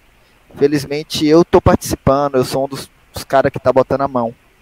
É, a gente está mostrando para o mundo que aqui também pode ser um polo, um mercado novo, que eles também podem investir. Como o Thiago falou, porra, acabou o CNLO, já tinha quatro campeonatos já. Nem eu sabia que era quatro, só sabia de um. Já novidades em breve. Então, quarto, quarto evento. É. Então, a gente vai mostrando de pouco em pouco. Eu acho que é difícil, assim. É, eu não nego que realizar algo aqui em Salvador é difícil. Infraestrutura, ultimamente a gente deu essa sorte com a Fonte Nova. E, e, isso vai criando vínculo, como o Thiago já falou também. Isso vai criando vínculo, vai fortalecendo, vai juntando os parceiros e vai fazendo meio que, digamos, uma, um grupo um grupo específico que realiza evento em níveis estratosféricos. É, as pessoas que assistem isso, cara, eu fico imaginando na visão delas que é algo sublime, porque, eu, por exemplo, já fui da Golden Voops. A Golden Voops, desde o início que eu vi, a gente fazia campeonatos, mas não chegou a esse nível. Esse foi um nível que ultrapassou, sinceramente, a porra do circuitão ultrapassou para mim o circuitão fácil ali. As pessoas vão olhar para isso, os investidores vão olhar para isso. Já teve gente que eu nunca vi falar de jogo, velho. Vem falar comigo, velho. Qual foi daquele jogo lá na Fonte Nova, velho? Esporte eletrônico, velho. Aí eu falo, velho, nova realidade. Isso agora é o futuro da galera. O meu quero... Zuba, parceiro. Eu tá pegava ligado? o Zuba, Danilo. O cara, você vai fazer o quê lá, Nova, velho? Em plena quarentena, eu falei, vou narrar, velho. Vai narrar o quê? Futebol? Eu falei, não, velho, vou narrar é. Ele o quê? FIFA? Eu falei, não, é LOL. Então é tipo isso, pô. A realidade tá mudando, velho. Acho que a gente tá deixando uma marca. Porque, por exemplo, um dos projetos que eu já sei, tem gente de São Paulo, velho, que é o eixo querendo vir pra cá. Para o, o, eixo sair pra cá, alguma coisa aconteceu. A gente fez algo de diferente. Uhum. E isso vai ficar marcado, inclusive, na minha vida, porque foi a primeira vez que eu realizei algo tão imenso. Mesmo trabalhando com live, já trabalhei carnaval, que é algo pesado, Trabalhei com o Galinho, que é um show daqui que não conhece, de festa pesado. E aí você compara isso, esses shows é, normais com o esporte eletrônico. Cara, a gente está alcançando níveis que não tem mais como alguém não enxergar a gente. Eu espero muito que. É, como é Novidades que, em breve. Que, como é o nome daquele político lá resolva a situação e que as coisas andem, é ele mesmo. E as coisas andem de verdade. Eu fico muito feliz, por exemplo, por Ienk também. Ienk, ele é um cara esforçado pra caralho. Ele tá tentando fazer o cenário hoje ser mais competitivo. E tá acontecendo isso. O Thiago, que, porra, desde que eu conheci esse rato aí, Esse, Esse rato, rato, tenta, tenta, luta pelo, pelo melhor. Normalmente, atualmente, ah, vocês devem ganhar muito dinheiro porque dá na fonte nova, pá, câmera foda. Bem, ainda é só murro na costela. Vamos engolir o sapo e vamos para frente. É, é, aprendizado, querendo ou não, mesmo a gente sendo profissional, é um aprendizado. A gente vai criando mais maturidade. Cada vez que passa, a gente vai criando. Menos eu, né? Porque eu faço piadinha. Aí vai vir, aí vem Knut e eu quis zoar. Mas a gente está criando muita maturidade para quem sabe mexer com esse eixo aí que é São Paulo, viu? Novidades em breve. Da hora. E você tocou num ponto muito importante, é que tipo, apesar dessa pandemia ter sido um impacto negativo muito para a sociedade, para a maioria das pessoas, de certa forma, o esportes ele soube se adaptar bem a isso. Porque enquanto todas as outras modalidades tradicionais estavam paradas, não tinha como ter evento, e os campeonatos de esporte estavam rolando, Free Fire, LoL, CS, tava tudo acontecendo, tava tudo sendo transmitido na Sport TV, na ESPN, na, na Esporte Interativo, sendo divulgado, passando nas matérias nos principais programas do Brasil. Então, é, a gente ganhou um pouquinho mais de visibilidade. Eu acho que esse ano, é, aquela, aquela métrica que faz o quanto o cenário vai crescer no ano, acho que ela saiu um pouco da curva, né? Por causa dessas condições e um projeto como o CNLO ele aproveita muito a brecha disso. E digo mais, Diga. no momento em que estava acontecendo o CNLO, ao nível que a gente chegou, no momento em que aconteceu o CNLO, lá atrás Thiago chegou a brincar, brincar. Tava passando o jogo do Bahia. E querendo ou não, cara, imagine aí que tipo tem um esporte já consolidado acontecendo de um lado, de outro que tá, tá nascendo, que tá, tá dando seus primeiros querendo ou não, tá dando seus primeiros passos, o mundo tá conhecendo, tá saindo pra TV agora. E não foi a gente que pensou assim, vamos fazer um vídeo. Os caras pediram da Fonte Nova, que provavelmente podem ser pessoas mais leigas, ou não sei, se nunca viram. Pediram, vai, faz um vídeo que tá tendo aqui e grava lá o futebol atrás. É como se fossem dois eventos acontecendo simultaneamente, um de esporte eletrônico, o outro um esporte já consolidado, que é o futebol. Tá ligado? Então, é uma parada que é surreal, velho, atualmente. Mas pode continuar. Te Ô, Danilo, tem um comentário aqui do Raizo que eu, é eu, eu ia falar também, velho. O Raizo, que foi campeão aí, chegou agora. Ele falou o seguinte: se não fosse pela pandemia, eu tava advogando-me. Eu só mergulhei de cabeça para ser coach por conta da pandemia. Então, o cara literalmente de poderia estar advogando, sei lá, fazendo o semestre dele lá de direito para campeão do, do Nordeste, tá ligado? Olha a diferença. Se não fosse a pandemia, não teria CS LOL tá ligado? A gente fez o CSLOL nesse, nesse ato aí, né, de pandemia. Então, eu falei, velho, vamos fazer o CSLOL porque é o momento propício para a gente testar mesmo, porque realmente quando está na rotina, indo, voltando, não sei o quê, né, infelizmente ainda não consigo viver do esporte, então eu também faço faculdade, então é pegado, velho. Ainda é tá muito... difícil, ainda tá É duro. isso, é, então é complicado demais, mano. Hoje, tempo... hoje eu digo que já é possível, tá começando a ser possível, não desista. É. Pode continuar ao mesmo tempo. Então. Uh... Alguém ia terminar? Pô, peraí, peraí, você tá ah, bagunçando? Alguém? Não, eu, eu, terminei, pô. Eu ia falar exatamente. O, o, o CSLOL só rolou porque. Porque tava na pandemia. O CNLOL também sucessivamente. Essa ideia, porque acho que o WP é, foi, foi em maio, então já tava na pandemia. Então narrei o WP porque tava na pandemia. Então tudo foi por conta da pandemia. Então, de certa forma, tem uma contribuição sim da pandemia, parece até paradoxal mas existe a contribuição da pandemia aí para o futuro do cenário. Os eventos que já existiam, como por exemplo uh, o JUBES, o CBDU, eles sofreram um, um, eles foram potencializados, né? Porque antes eles tinham formato, mudaram o formato que a, a permitiu abranger encontrar mais pessoas, formatos novos, mais atletas. Aqui mesmo na Bahia, é, em Bahia, Salvador, Ano passado a gente só teve um campeonato assim voltado para esportes que foi o meu com a Lubes. E aí a Liga Uni que faz evento todo mês, não tinha como fazer evento presencial, botou dois campeonatos de esporte também. Primeiro de LoL, depois conseguiu botar de FIFA, de Free Fire. Então, essa é a perspectiva positiva que a pandemia traz um pouco, que consegue fazer a gente brilhar um pouco nossos olhos de caralho, vai dar certo. É, uma hora a gente vai conseguir chegar no ponto que a gente quer e pô, é, é, é, a gente continuar tentando fazer nosso serviço é. da maneira ideal, sacou? Chatão, velho. Mamão, velho. Mamão é, uma figura, é uma figura peculiar, Fale, mamão. É. Eu levantei a mão aqui. Não, é só uma coisa importante, Gaderninha. A gente sempre fala em reinventar a pandemia, né? Mas muita coisa ficou, tipo, abriu os olhos para muita gente. Não vou falar em contexto de pandemia, de, de tecnologia, não, senão a gente vai falar muita coisa aqui. Mas, exemplo, esse campeonato que você falou, a gente narrou é, o, o, da UFBA agora, inclusive, que a gente vai fazer 5 e 6, ele tem Free Fire, xadrez, LOL e, e, FIFA, né? E não tinha, tipo, só tinha acho que de um jogo, tal, FIFA, sei como é que era. E, tipo, era tudo presencial, tal. Então, o budget que eles tinham, eles reverteram e estão fazendo agora online, enfim. Então, isso, essa é uma parada pra gente que faz esporte eletrônico, que, de certa forma, a gente não parou. Na verdade, até de certa forma, aumentou um pouco isso, a nossa, a nossa gama de eventos, né? A gente fazia muito, tipo, evento grande e tal, presencial ali durava um tempo e acabou. Né? Agora a gente teve diversos eventos online. Se você pegar aí quantos eventos o Ruguin narrou esse ano, Pô, multi, a galera, eles devem ter narrado mais ou menos aí uns nove eventos diferentes esse ano.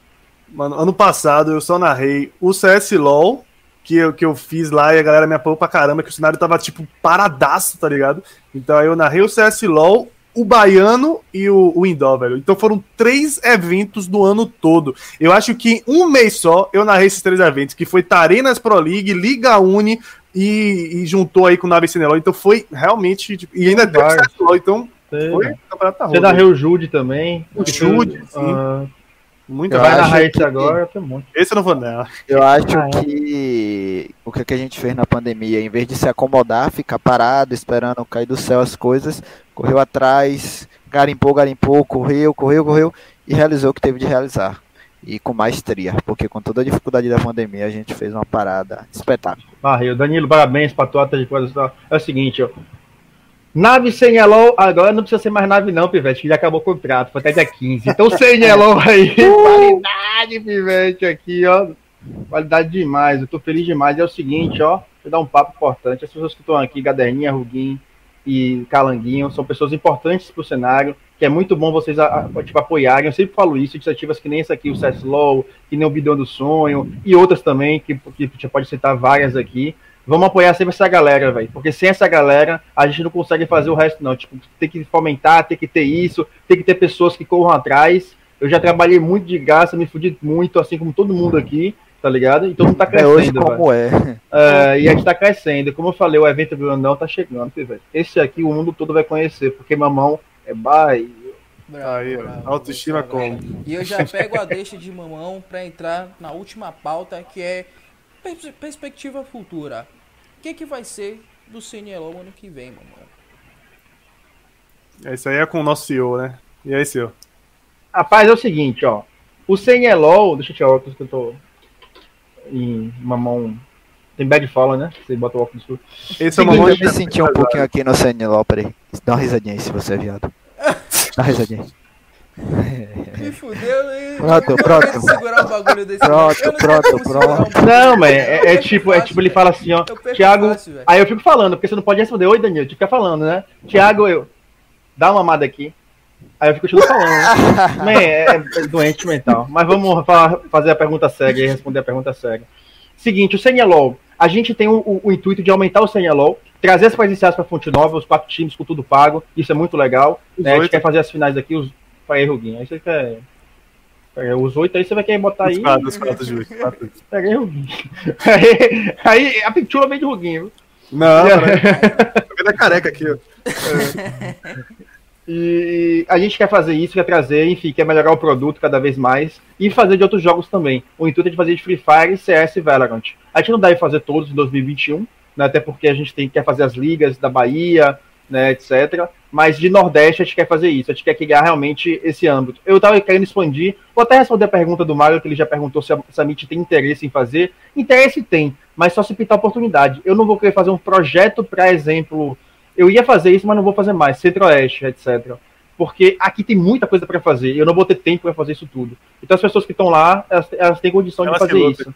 É, e a partir do momento que a gente cria um cenário de Nordeste, ah, vai ter Copa Nordeste pô, alguém vai ver isso, vai ver, oh, vou fazer a Copa Centro-Oeste, vou fazer a Copa Sul, Copa Sudeste. E isso vai fomentando para depois a gente vai ter o super brasileiro, Tier 3 aí, Tier 3 aí, que a ideia é essa, entendeu? É o Dream de a gente ter um negócio, um produto do caralho, que tenha tempo, que tenha visibilidade e profissionalismo, entendeu? Então, é essa pegada. Bravo, bravo. Uh, questão assim um pouco mais pessoal, principalmente assim, acho que eu vou pegar primeiro o Calango. O que que vai, pode ser 2021 pegar, amor. Ai, pai. Ah, Ai, pai, pirraça. Ah, mais tarde, mais tarde, mais tarde. Vá, continue, vá. a câmera já sabe. vá. O que que, o que que pode ser 2021 para você, pessoalmente, profissionalmente? É, níveis em relação ao campeonato ou minha situação profissional? É, relação ao campeonato, relação profissional, o que, que você tiver de história para compartilhar com a gente, lança brava. Ó, oh, hoje eu vou, vou até puxar a sardinha. Peraí, peraí. Oi, vó, eu tô aqui fazendo um negócio. Tá bom, daqui a pouco eu volto, tá bom. Aí, pronto.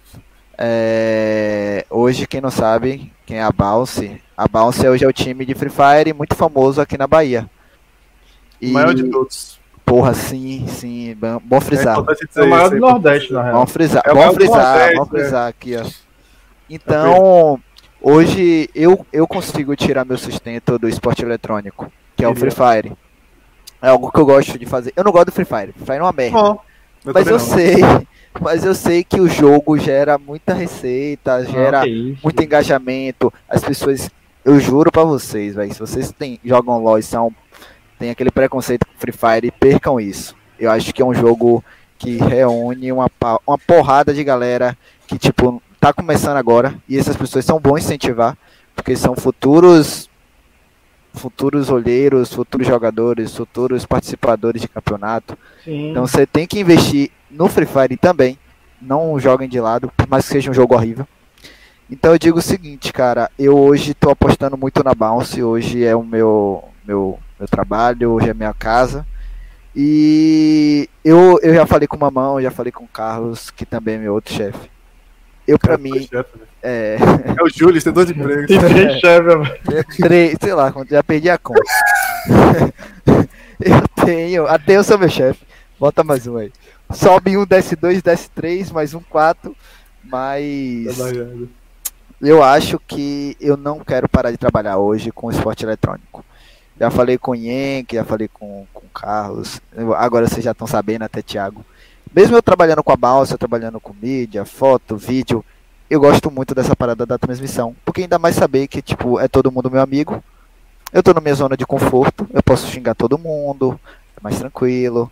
E, e algo que eu gosto de fazer, acho que trabalhar com jogo é uma das coisas mais sensacionais que existe. E o que eu tô esperando muito agora ultimamente é. O que, que esses caras tá fazendo, velho? Tô aqui concentrado, velho. Vai tomar na cada porra. É, o que eu estou esperando muito é que nosso cenário se desenvolva o suficiente para a gente não precisar mais ficar mitigando nada. A gente tenha força suficiente para não precisar se humilhar para ninguém, para não precisar sofrer para ninguém. A gente ser autossuficiente. Aí sim. E, e que mamão pare de fazer piada merda. e você tá ainda para ouvir. então, minha perspectiva hoje para o futuro é que todo mundo, todo mundo mesmo, como Caster, Rugin, Knut principalmente, eu gosto de pra cara. Eu gosto de Rugin, mas de Knut eu gosto mais porque ele é mais doente. Aí eu tenho mais ligação. Gosta, gosta. É, eu gosto que essas pessoas, mas eu gosto de Rugin, ele tá, tá tímido agora, tá com vergonha. Tá, tá triste, fique triste não. Essas pessoas que tem muito potencial, velho. Eu acho que quando, velho, uma parada que rolou eu tava lá trabalhando enquanto vocês estavam narrando. Quando vocês estavam narrando, gritando, véio, eu me arrepiava. Eu falava, caralho, man. Ou esses caras, velho. Eu me arrepi... Eu falava, velho, aqui, tô arrepiado. Vocês gritando, man. Triple, que eu falava, velho, olha isso aqui. E eu, fico, eu quero muito que chegue um dia que essas pessoas sejam pagas de forma justa, que as coisas aconteçam de. Que, que vento foi esse no meu vídeo aqui, velho? Relaxa, é do programa. e que essas pessoas sejam empregadas e Relaxa, sejam empregadas e reconhecidas como devem ser. Pera aí, velho. Mamãe Mamãe, mamãe é psicopata, bicho é psicopata. Sejam. Sejam, mamão, velho. Sejam reconhecidas e pagas e trabalhem nessa área como eles gostam. Eu aposto que cada um aqui, se tivesse a primeira oportunidade, faria assim e saia do seu faculdade, trabalho, emprego, para ir narrar, para ir comentar, para ir jogar, para ir trabalhar com o que gosta. Eu acho que o meu objetivo e meu, meu sonho que, que aconteceu hoje com o cenário da gente seria isso. Antes de soltar para Ruguinho, queria já liberar o pessoal para soltas e as perguntas que você tem para a gente fazer, que a gente já está chegando perto do final do, do, do, programa. Então lança a braba aí que daqui a pouco eu vou para a galera resenhar. Ruguinho, lança a sua. Mano, eu acho que Mamão ele, ele pincelou um ponto que para mim é o que falta no cenário, velho. É o sistema de liga e um calendário. Eu acho que se a gente tiver um calendário anual, velho, eu, eu tô mais perto do meu sonho que é viver disso. Porque o problema é que a gente tem campeonatos que são sazonais. Então, por exemplo, esse Nave CNLOL, ele foi um campeonato que durou um, um, um, mês e meio. Beleza? Mais ou menos, digamos assim. Um mês e meio na média. E aí, o que, que acontece? Se eu tiver campeonatos todo. Pode não ser um campeonato tomar o tempo todo, pode ser vários campeonatos, mas, por exemplo, sei lá, dois meses de um campeonato, dois meses de outro campeonato, enfim. Entendeu? Como tem os splits do CBLOL, que a galera tem sempre algo anual. Eu acho que no final do ano não precisa ter tanto. Por exemplo, eu acho que dezembro, e inclusive fica a dica aí para a organização também, algumas organizações e tal. Eu acho que dezembro é um mês de preparar a casa para o ano que vem, tá ligado? Um, então eu sinto que dezembro é um mês que não precisa ter algo pesado, mas sei lá, ter de digamos que de janeiro ou talvez fevereiro até novembro, campeonatos que fechem essa, essa, esse ciclo, né? Fechem o calendário, para mim esse é o sonho. E aí tem muita gente trabalhando para ter um sistema de liga aqui na Bahia, né? Para ter não franquia, sistema de liga mesmo, Campeonato Baiano de liga, CS LoL de liga, Nave CNLOL, quem sabe também, enfim, então tem muita gente trabalhando para isso. É o que eu espero. Eu quero muito que tenha um sistema de liga porque ajuda muita gente, dá muito apoio. As equipes, quando tem uma liga, as equipes têm oportunidade de arranjar patrocinador, porque é, é vai ter, sabe, o outro ali sendo cancado ao vivo, mas tem assim. quando montar no Media Kit, você consegue setar melhor o quanto Minha de vídeo. Tia, véio, perdão. Que isso aí, velho? É a bombinha? Ficou foda, ele vai tomar seringuinha? É só esse cara. Mas enfim, então, é, é, é uma parada que, que eu acho que, tem que, eu acho que tem que todo mundo sentar fechar o calendário aqui dos campeonatos da Bahia e tal, os do Nordeste, enfim, os calendar o calendário que vai envolver todo mundo, equipes e, e, e, equipe que vai trabalhar, e seguir o baile. E o Meloso falou: tem que ter All-Star Nordeste em dezembro. Meloso, o, o CS LOL são prestígio, a ideia é que seja nessa pegada de All-Star, tá ligado? A ideia é que o CS LOL são prestígio seja um, um, produto de entretenimento. Então, produto é o que não falta. Manda o que falta pai. é apoio é apoio e sentar para poder fazer as coisas. Por exemplo, o me primeiro mês é o quê? Fevereiro, vamos ter Campeonato Baiano de Liga Legends pela Federação Baiana. Não tô dizendo que será não, guys. Queria muito, mas aí é Cunhenque e, e pessoal da, da FBAE. Mas beleza, vai até quando? Até até abril. Aí já tem maio, CS LOL. Até quando? Junho. Aí julho, tal. Aí chega o, o Mundial seria o não velho. Um circuito assim. Trabalhar o mês todo. Como é, rapaz? Descansar, pô, trabalhar o ano todo, pô. Tá ficando não, velho, mas... Pode trabalhar, isso aí, isso aí é que eu gosto, pô. Campeonato ano todo. Minha pitulinha, pô.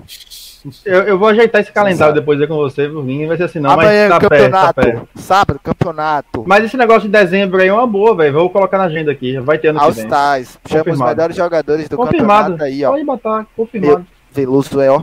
Aqui é assim, pai. Aqui Otário. é que Beloso toca Nossa, pra Ruguinho, Ruguinho toca pra mim. No lançamento, tufo, já foi, velho. É isso, Mas eu gostei da ideia, velho. Inclusive, isso seria o que Absurdo, melhor mano. prepararia a gente para fazer o, o CNLO, que é um campeonato maior, e geraria mais engajamento para, tipo assim, todo o público desses campeonatos, a gente jogar tudo pro final, que é o CNLO.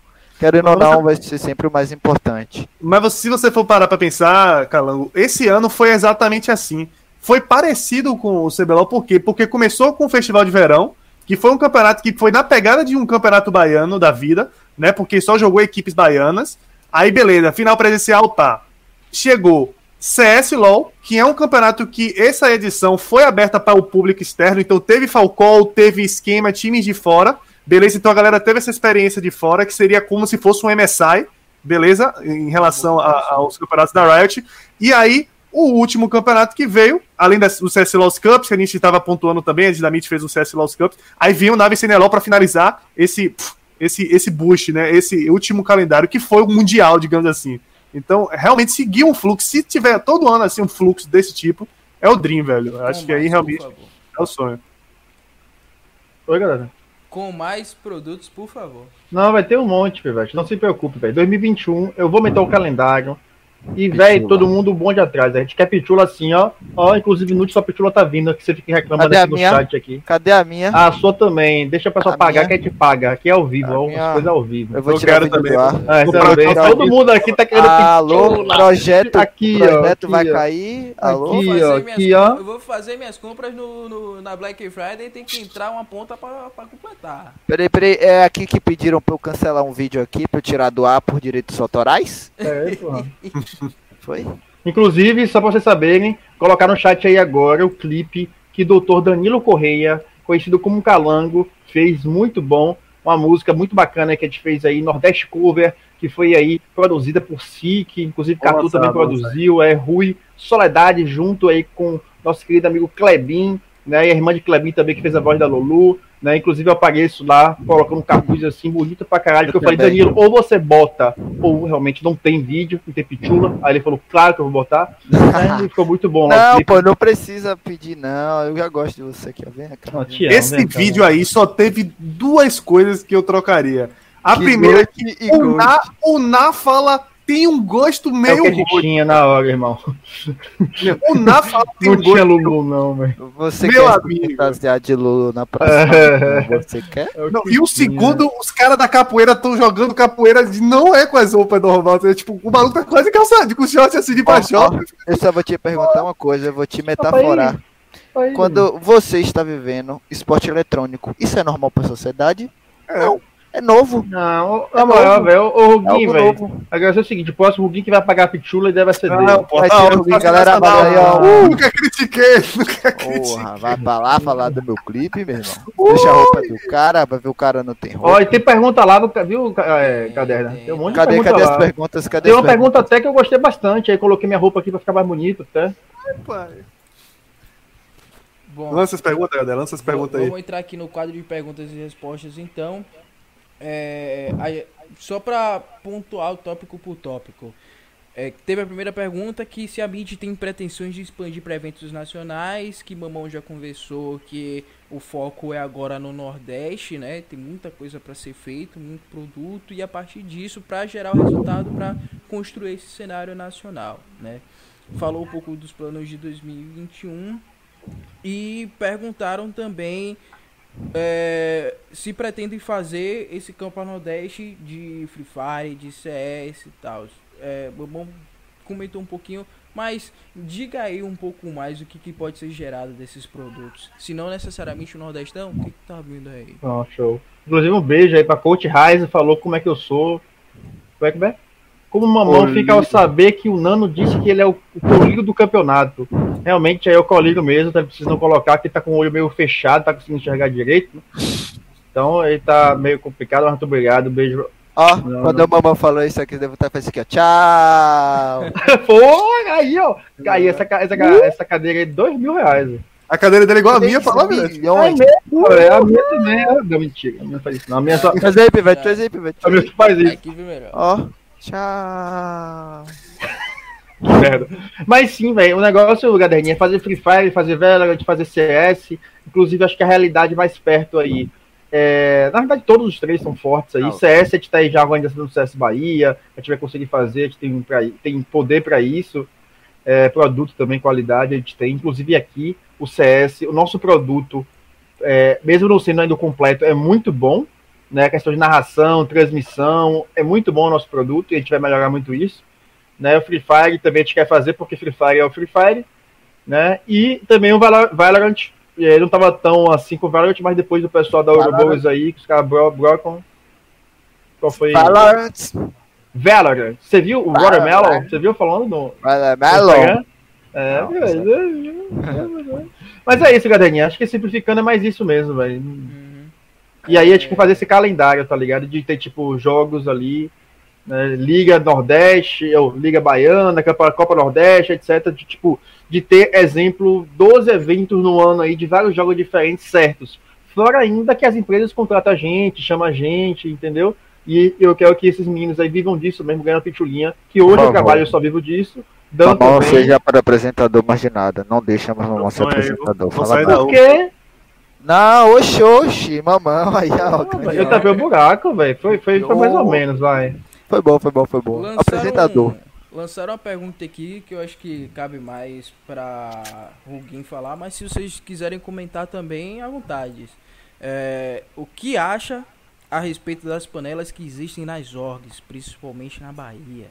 Mano, aí tá um ponto, mano, novo, que velho. eu acho que é um ponto pra, pra um outro programa, mas vou pincelar aqui, velho. Tem umas coisas que eu fico meio chateado, que é o quê, velho? Eu acho que existe muito esse ponto de panela de verdade, tá ligado? Eu acho que realmente é, é bem complicado. É, vocês estão ouvindo o barulho do chat aí? Não, não, não. Ah, tá. É, eu acho que é bem complicado essa situação. O Raiz que perguntou, eu tô vendo aqui. Porque realmente existe. É, eu sinto que. Eu, eu, já falei isso em outros programas. O Tier 3, ele é um jacaré que come um calango. Que isso? Que isso, Não. calango? Você vai entender. São empresas maiores valeu, que elas valeu, as empresas menores. Tá ligado? O Tier 3 é isso. Que algazarra é essa aqui, irmão? Com meu amigo Calango? Então, Calango, Calango, até que ele vira aí marombado e vira um jacaré, né? Ele vai sendo devorado, no caso, nessa metáfora, dessa forma. Então, ah. o que, é que acontece? É, existe uma hegemonia hoje na Bahia, no cenário de League of Legends, que é entre Storm Tiger, Golden Vulpes e Zeta. Eu sinto que a Golden Vulpes, em termos empresariais, ela deu um boom muito grande, sabe? Ela, ela pegou, ela conseguiu muita coisa em termos de empre, empresarial e isso reverteu nos seus resultados. A Storm Tiger também tem um pouco disso, só que eu sinto que tem um dedo muito bom dentro da Storm Tiger que faz com que esse time esteja rodando. Porque um, um cara que chama um, um The Fox da vida, um cara que chama um Redentor, que são um cara super renomado no Tier 3, para jogar um, um, campeonato, não é qualquer um que chega e fala. Então tem alguém muito bom fazendo os projetos. Então, é, existe uma certa panela, sim, né? Eu, eu quero muito ver um time cegando nessa, nesse ponto. Achei que seria a Kraus por um tempo, achei que seria a Team Fury dessa vez, mas ainda os times ainda estão atrás desses três. Então, esses três times, para mim, eles têm que se renovar.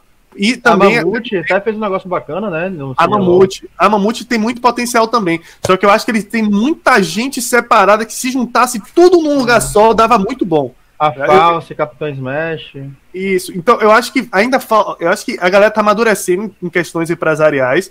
Por isso que eu sempre falo, velho, se você tem alguma coisa, você quer perguntar, me pergunta, que eu ajudo. Eu ajudo realmente qualquer coisa. Por exemplo, a Fraternity Warriors. Eu troquei maior ideia com os caras da Fraternity Warriors antes do Nave Cinelol. Entrei no Discord dos caras. Os caras me perguntaram, ô, Ruguinho, velho, como é que você fazia quando você era CEO? Eu expliquei como é que eu fazia, questão de Media Kit, eu expliquei pros caras que funcionava. Então, tipo, eu tô super aberto para explicar essas paradas, porque tem muita gente que não sabe, tá ligado? Como é que tem uma empresa, mas não sabe gerir a empresa porque ninguém ensinou. Eu mesmo, quando eu comecei a ser CEO da Zé, eu não sabia como funcionava a empresa, eu não sabia como é que funcionava a e tudo mais. Então, essa galera que tá no Zé e Golden Books têm um conhecimento, tá ligado? Eles sabem fazer a parada. Eu acho que se eles abrir, claro que até aquele ponto, se abrir, aí todo mundo vai saber, enfim. Aí é uma questão de mercado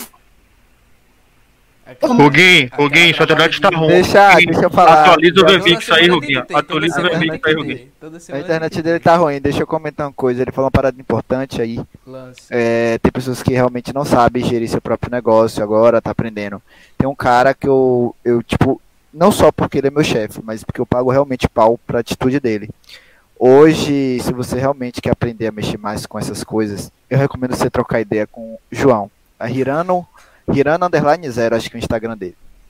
Ele, ele, ele tem uma, um objetivo sempre de dizer assim, cara, tô de braços abertos aqui para ensinar o que você quiser. Chega em mim no chat que a gente vai conversar. Você quer entrar no cenário? Fala comigo. Então é um cara que se você quer criar maturidade, eu recomendo pra caralho. O cara é brabo, velho. Brabo. Uh, eu, se teve mais alguma pergunta, eu acabei perdendo, mas eu acho que não, acho que a gente contemplou bastante, a gente resenhou bastante. Então, uh, a menos que alguém acabe largando alguma, mais alguma ideia por aí no chat, acho que a gente pode começar um pouco da nossa despedida. O Meloso largou ali um caderno, acho que ele vai ter que perguntar alguma coisa. Lance. Fala pra Mamão me chamar para apresentar o próximo evento. Ou.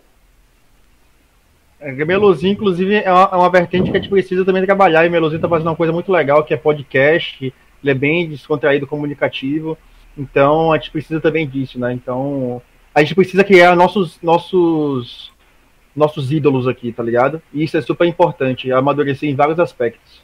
É por isso que eu falo que a Dali também, galera, né? é uma empresa de entretenimento, etc. Você precisa crescer, você precisa fazer sua, seu negócio, sua divulgação, criar, porque vai precisar de eventos e por que não ter uma empresa responsável por isso, entendeu? Então, todas essas vertentes é necessário. Então, Melozinho também, tô ligado já, não se preocupe, mas eu acho que você também é um cara de comunicação comunicativa aí, que esse negócio seu pode dar certo, em eventos você pode participar participando, né? Hoje em dia, inclusive, aqui a gente não tem portais de notícias bacanas, só o GGNE, uhum. que ainda não está muito presencial de cobrir, de ter jornalista, etc. Você podia ser uma pessoa que está aí à frente disso, entendeu? Ao invés de você estar tá fazendo realmente um, é, um. Sendo um apresentador, você está pegando toda a informação de geral, sacou? Eu acho que é uma parada que você pode ter um segmento bacana aí, então fica um ponto. Eu concordo, eu concordo. É, então, uh, o, o Mário comentou também da gente fazer. Rapaz, você para. Vai estar tá bugado aqui, tá ligado, né? Eu tô ligado, tô ligado. Eu sou caderno. É, é, porque é um processo pra ajeitar isso aqui agora, meu amigo. Mas não tem, tem muito problema não, que a gente tá chegando no final. Mas tá cortando minha cabeça, irmão, por favor. Se abaixa aí, já fica assim, eu, consigo, eu consigo mexer nossa cabeça como é, rapaz? Que isso? É, então, galera. É... Ah, mano, me ajeita aí. Aqui, aqui, aqui, ó. Eu vou ter toxicolo, cabeça. E. Aí, o Mago deu uma boa ideia. Gostei da participação do Mago, velho. Mago, é gente boa aí, dando várias ideias, perguntando. É isso aí. É isso. A gente vai. A gente quer trazer sim. É, essas pessoas mais experientes, trazer pessoas de renome uh, que tem algo a agregar mais sobre o cenário de, de esportes, essas questões mais comerciais, essas questões mais de negócio que faz uma puta diferença para quem está começando. Até porque, como a maioria das pessoas que estão aqui no cenário é, trabalhando é, no esporte tá tendo que cuidar de muita coisa além disso, às vezes não tem aquele tempinho de estudar, de aprender de buscar conhecimento. Então a gente quer trazer esses conteúdos mais próximos de vocês. Tanto o Buildando Sonho quanto outros tipos de conteúdo que aí esse spoiler eu não vou dar, mas um projeto bem pessoal que eu tenho que seria muito interessante aplicar isso aí. Cala vou dar uma, uma surra agora de, de informação. vou corrigir você. É, se tem uma coisa que eu aprendi para quem me conhece, é, para quem vem me acompanhando, eu acho que não existe essa de não dar. Não existe essa de não dar tempo, não dá para estudar porque eu tenho faculdade. Cara, sempre dá. Para quem quer algo, para quem quer aprender algo, eu acho que seu limite é só você mesmo. Exato. É, eu tiro isso como pra, de mim mesmo. Por exemplo, desde meu início de, de, de trabalho, eu era só designer. Thiago enchia meu saco, velho. Porra, você é um designer fuleiro, não sei o que. Velho, eu comecei eu não falava isso não, porra. Falava, você não, eita, era pra... Pô, essa mesmo. Mas falava pra caralho das minhas artes. Então, eu mesmo tendo escola, fazendo outras coisas, eu comecei a estudar. Então, se limitar, acho que é a pior das coisas que pode acontecer. Sim. E, e sempre tentar arranjar tempo. Por exemplo, não ficar parado, velho. O que a gente fez agora na pandemia foi não ficar parado. Eu, por exemplo, para quem realmente me conhece, sabe que eu tenho um, umas várias funções por conta de minha vontade de ser algo ou alguém na vida. Então, se limitar vai ser um dos seus piores defeitos e culpar algo. Tem uma coisa que João fala, de novo citando o nome dele, porque ele realmente é um cara foda. A partir de que você dá o primeiro passo, o seu primeiro passo vai ser a coisa mais importante. E a partir depois do primeiro passo, eu boto em cima da palavra dele, é criar o hábito. Se criar o hábito de tentar ser alguém melhor sempre, entregar o melhor sempre, estudar sempre, você vai, vai, vai fazer coisas magníficas. Thiago, por exemplo, ele começou com a Eledes. Sofreu, sofreu, sofreu, aprendeu, aprendeu. Hoje está com a MIT aí realizando campeonatos imensos. Caderna, que eu sei que é um cara esforçado pra caralho. É, eu conheci você na, na Golden Vulp, você estava estudando ainda e tal. Hoje eu vejo suas artes e falo, porra, mais um profissional para a área de esporte eletrônico. Rugin, cara, Rugin era zoado no início da ração. Porra, falava assim, quem é esse cara? Mas porra, man, o cara hoje me botar para me arrepiar no meio do estádio da Fonte Nova? Não é pouca pessoa não. E eu vejo uma parada de Rugin que é a dedicação dele, de aprender mais. Rugin, toda vez que vai começar algum campeonato, eu vejo ele que nem autista. Ah, oh, ah. Aí eu fiquei, ele tava que, agora fazendo essa porra. Que porra é essa, velho? Aí eu pergunto um dia pra ele, Ruguinho, por que você faz isso? Ele, vai é pra aquecer a voz. Então você vê, velho, as pessoas que querem ter algo mais à frente, ser algo a mais, eles vão estudar, vão tentar entender como melhorar o seu trabalho. Se limitar é o pior erro que a pessoa pode fazer. Ruguinho faz faculdade, eu vejo o Ruguinho direto, não vai estar ocupado, mas o Ruguinho tá lá trabalhando, tá narrando, tá fazendo as coisas dele, tá fazendo as coisas por fora, tá investindo no seu sonho. Então, se limitar é uma das piores coisas. Eu mesmo, porra, Thiago recentemente me apareceu com a ideia de clipe. Eu já fiz algum clipe musical? Não. Thiago, bora fazer? Eu falei, véi, bora. E que foi isso, velho. Eu acho que eu juntei meu conhecimento de um lado, e cheguei em casa, estudei como fazer melhor, técnicas, o que é que eu preciso, e é isso, velho. E fui aplicando. Então, a limitação é o pior erro que a gente pode ter. Eu, é isso, eu é concordo bastante com isso aí. É, eu sei que pelo menos. Eu sou uma pessoa muito crítica, alguém sabe disso, que eu encho o saco muito, bato pau em muita gente, mas eu bato muito pau em mim mesmo, não nego não. Eu sei, eu pelo menos eu tenho minha própria consciência de que eu mesmo, minha própria cabeça, é meu maior inimigo, tá ligado? Então, é, as pessoas que uh, acabam se levando um pouco demais por esses problemas é, que com certeza impacta, mas dá para ser resolvido. Pô, cara, se você consegue fortalecer sua mente, você chega em outro nível. Tanto que eu já falei várias vezes com o Mamão e com o Ruquinho, pô, velho, quero tirar um tempinho para ficar sossegado, vou dar uma vegetada, relaxar a mente, botar no lugar de volta, para eu voltar no gás para trabalhar e ser aquilo que eu quero ser e também ser referência no que eu tô pretendendo ser, sacou? Então isso é uma visão que é, a gente também tenta passar isso aqui.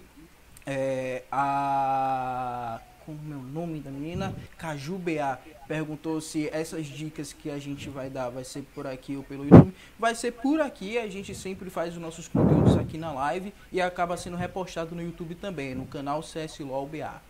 Pode ir lá checar que vai ter os votos. Só acesse lá o canal. Eu enchi o saco dela pra ela vir. Enchi o saco, velho. Vai lá. Quem é Caju? Quem é Caju, sua brother? Ah, brother minha. É. Hum, diabo tá. Fanbase, fanbase tá crescendo. Fez, fez a moral e ainda tá trazendo a gente pro cenário. Um Pega aí também, ó. Laia Noronha, se estiver vendo. Beijo. Eu tenho um beijo só pra minha mãe mesmo, valeu. Eu não posso dar beijo não, senão eu dou exposed, é isso. Uh, é vou isso, falar o nome de todo mundo. Peraí. A gente tá ó, aqui quase Gaderno, um ponto aqui, ó. Ah. A última fala desse, desse programa é uma fala que realmente é a fala que eu, que eu li essa semana, que é a mais certeira possível. Que é o quê? Eu li não, ouvi, né? Porque, porra, fala você lê. Que é o quê? Não se come carne onde se ganha pão. É isso. Se é impossível, não vamos fazer. Se é difícil, eu também não faço. Pode lançar, pode terminar. Tá Como é aquela aqui, frase, aquela agora. frase, Roguin, é. aquela frase que eu te ensinei, Roguin, pra fechar o programa. Nunca um. Não, que nunca um, Roguin. onde tem muito homem reunido, ah. a quinta série habita. É, onde Acabou. tem muito homem reunido, a quinta série reina, meu amigo. Não tem Acabou, como. É, Fechou. Mas é isso, galera. Muito obrigado. Estamos chegando a quase duas horas de programa, que foi muito bom, foi sensacional esse papo que a gente teve aqui. Acho que foi o maior ápice de resenha que a gente chegou aqui em todas as edições, com certeza foi hoje. Foi muito Disparado. da hora. Também dentro da proposta que a gente quer, mostrar o lado profissional e inspirar vocês. Então, muito obrigado aos meus convidados. Eu gostaria que cada um de vocês se desse a palavra final. Lance mamão, que você já está um tempinho calado aí, vá meio calado, fala pra. Mas vamos lá. Eu só queria deixar, tipo, muito obrigado por vocês apostarem sempre no cenário, nas pessoas que envolvem eles. E graças a Deus, hoje em dia o cenário está com pessoas, humildemente falando, são pessoas que querem o bem e querem evoluir esse negócio. Não quer só uma mata do governo, só quer fazer um evento só, que a gente quer crescer e todo mundo viver disso, é meu sonho, que vocês vivam disso, ganhem dinheiro com isso e que a gente tenha depois um escritório da mítica, um escritório de, de esporte, que a gente tenha um calendário, que todo mundo curta, né? Então, acho que esse é um ponto.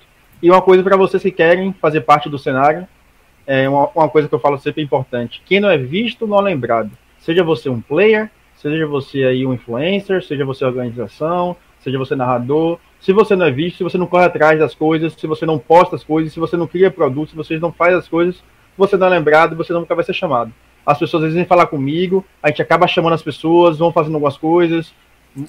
Tipo, de certa forma, a grande maioria das coisas passa por mim girando aqui de esporte. E isso é muito bom porque te acaba, às vezes, impulsionando aquilo, dando o caminho certo, legal. Então, se você também tiver alguma coisa que te precise ajudar aí, pode contar com a gente, que é fácil acesso. Acho que todo mundo tem meu, meu, meu Instagram ou meu contato, qualquer coisa. Se não tiver, porque... tá aí, ó, mamão copela.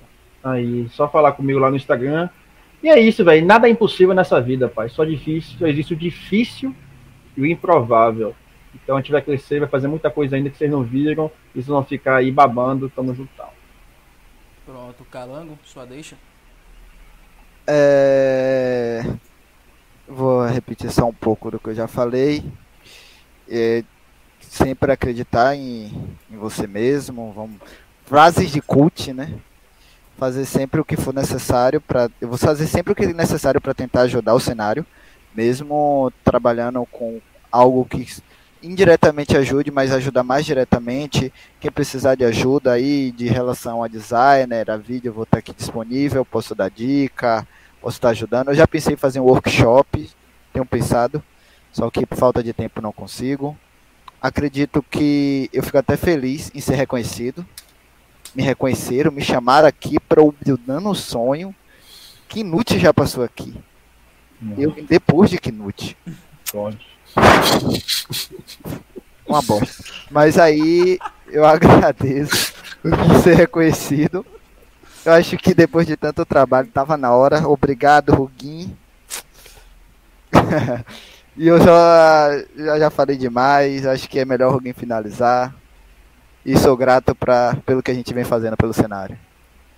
É isso aí, pessoal. Hoje eu vim de, de também de, da galera que é convidada, então minha deixa aí, agradecer mais uma vez a todo mundo que acompanhou a live, todo mundo que nos apoia aí, que nos incentiva, a galera que troca ideia no, no, nas redes sociais também, que apoia, que comenta, que incentiva de qualquer forma que seja, e também, né, aqui como é um espaço também para divulgar coisa, Fiquem ligados aí depois que o Mamão fala, que ele já tá spamando o comando aqui de levantar a mão, né? Fiquem ligados aí que na sexta-feira à noite eu vou estar num podcast do Tio Peu aí, que é CEO da Team Fury. Eu e Nut, né? Eu e Nut vamos lá trocar uma ideia com o tio Peu. Então, quem quiser acompanhar, me siga nas redes sociais, né? Rugin Law, eu vou divulgar live aí tanto no Twitter quanto no meu Instagram. Sexta-feira à noite já deixa aí programado que vocês vão ter um compromisso com a gente. E vai, mamão, fale, meu filho.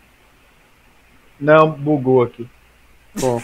Então, o cara é muito bem. Então é isso, pessoal.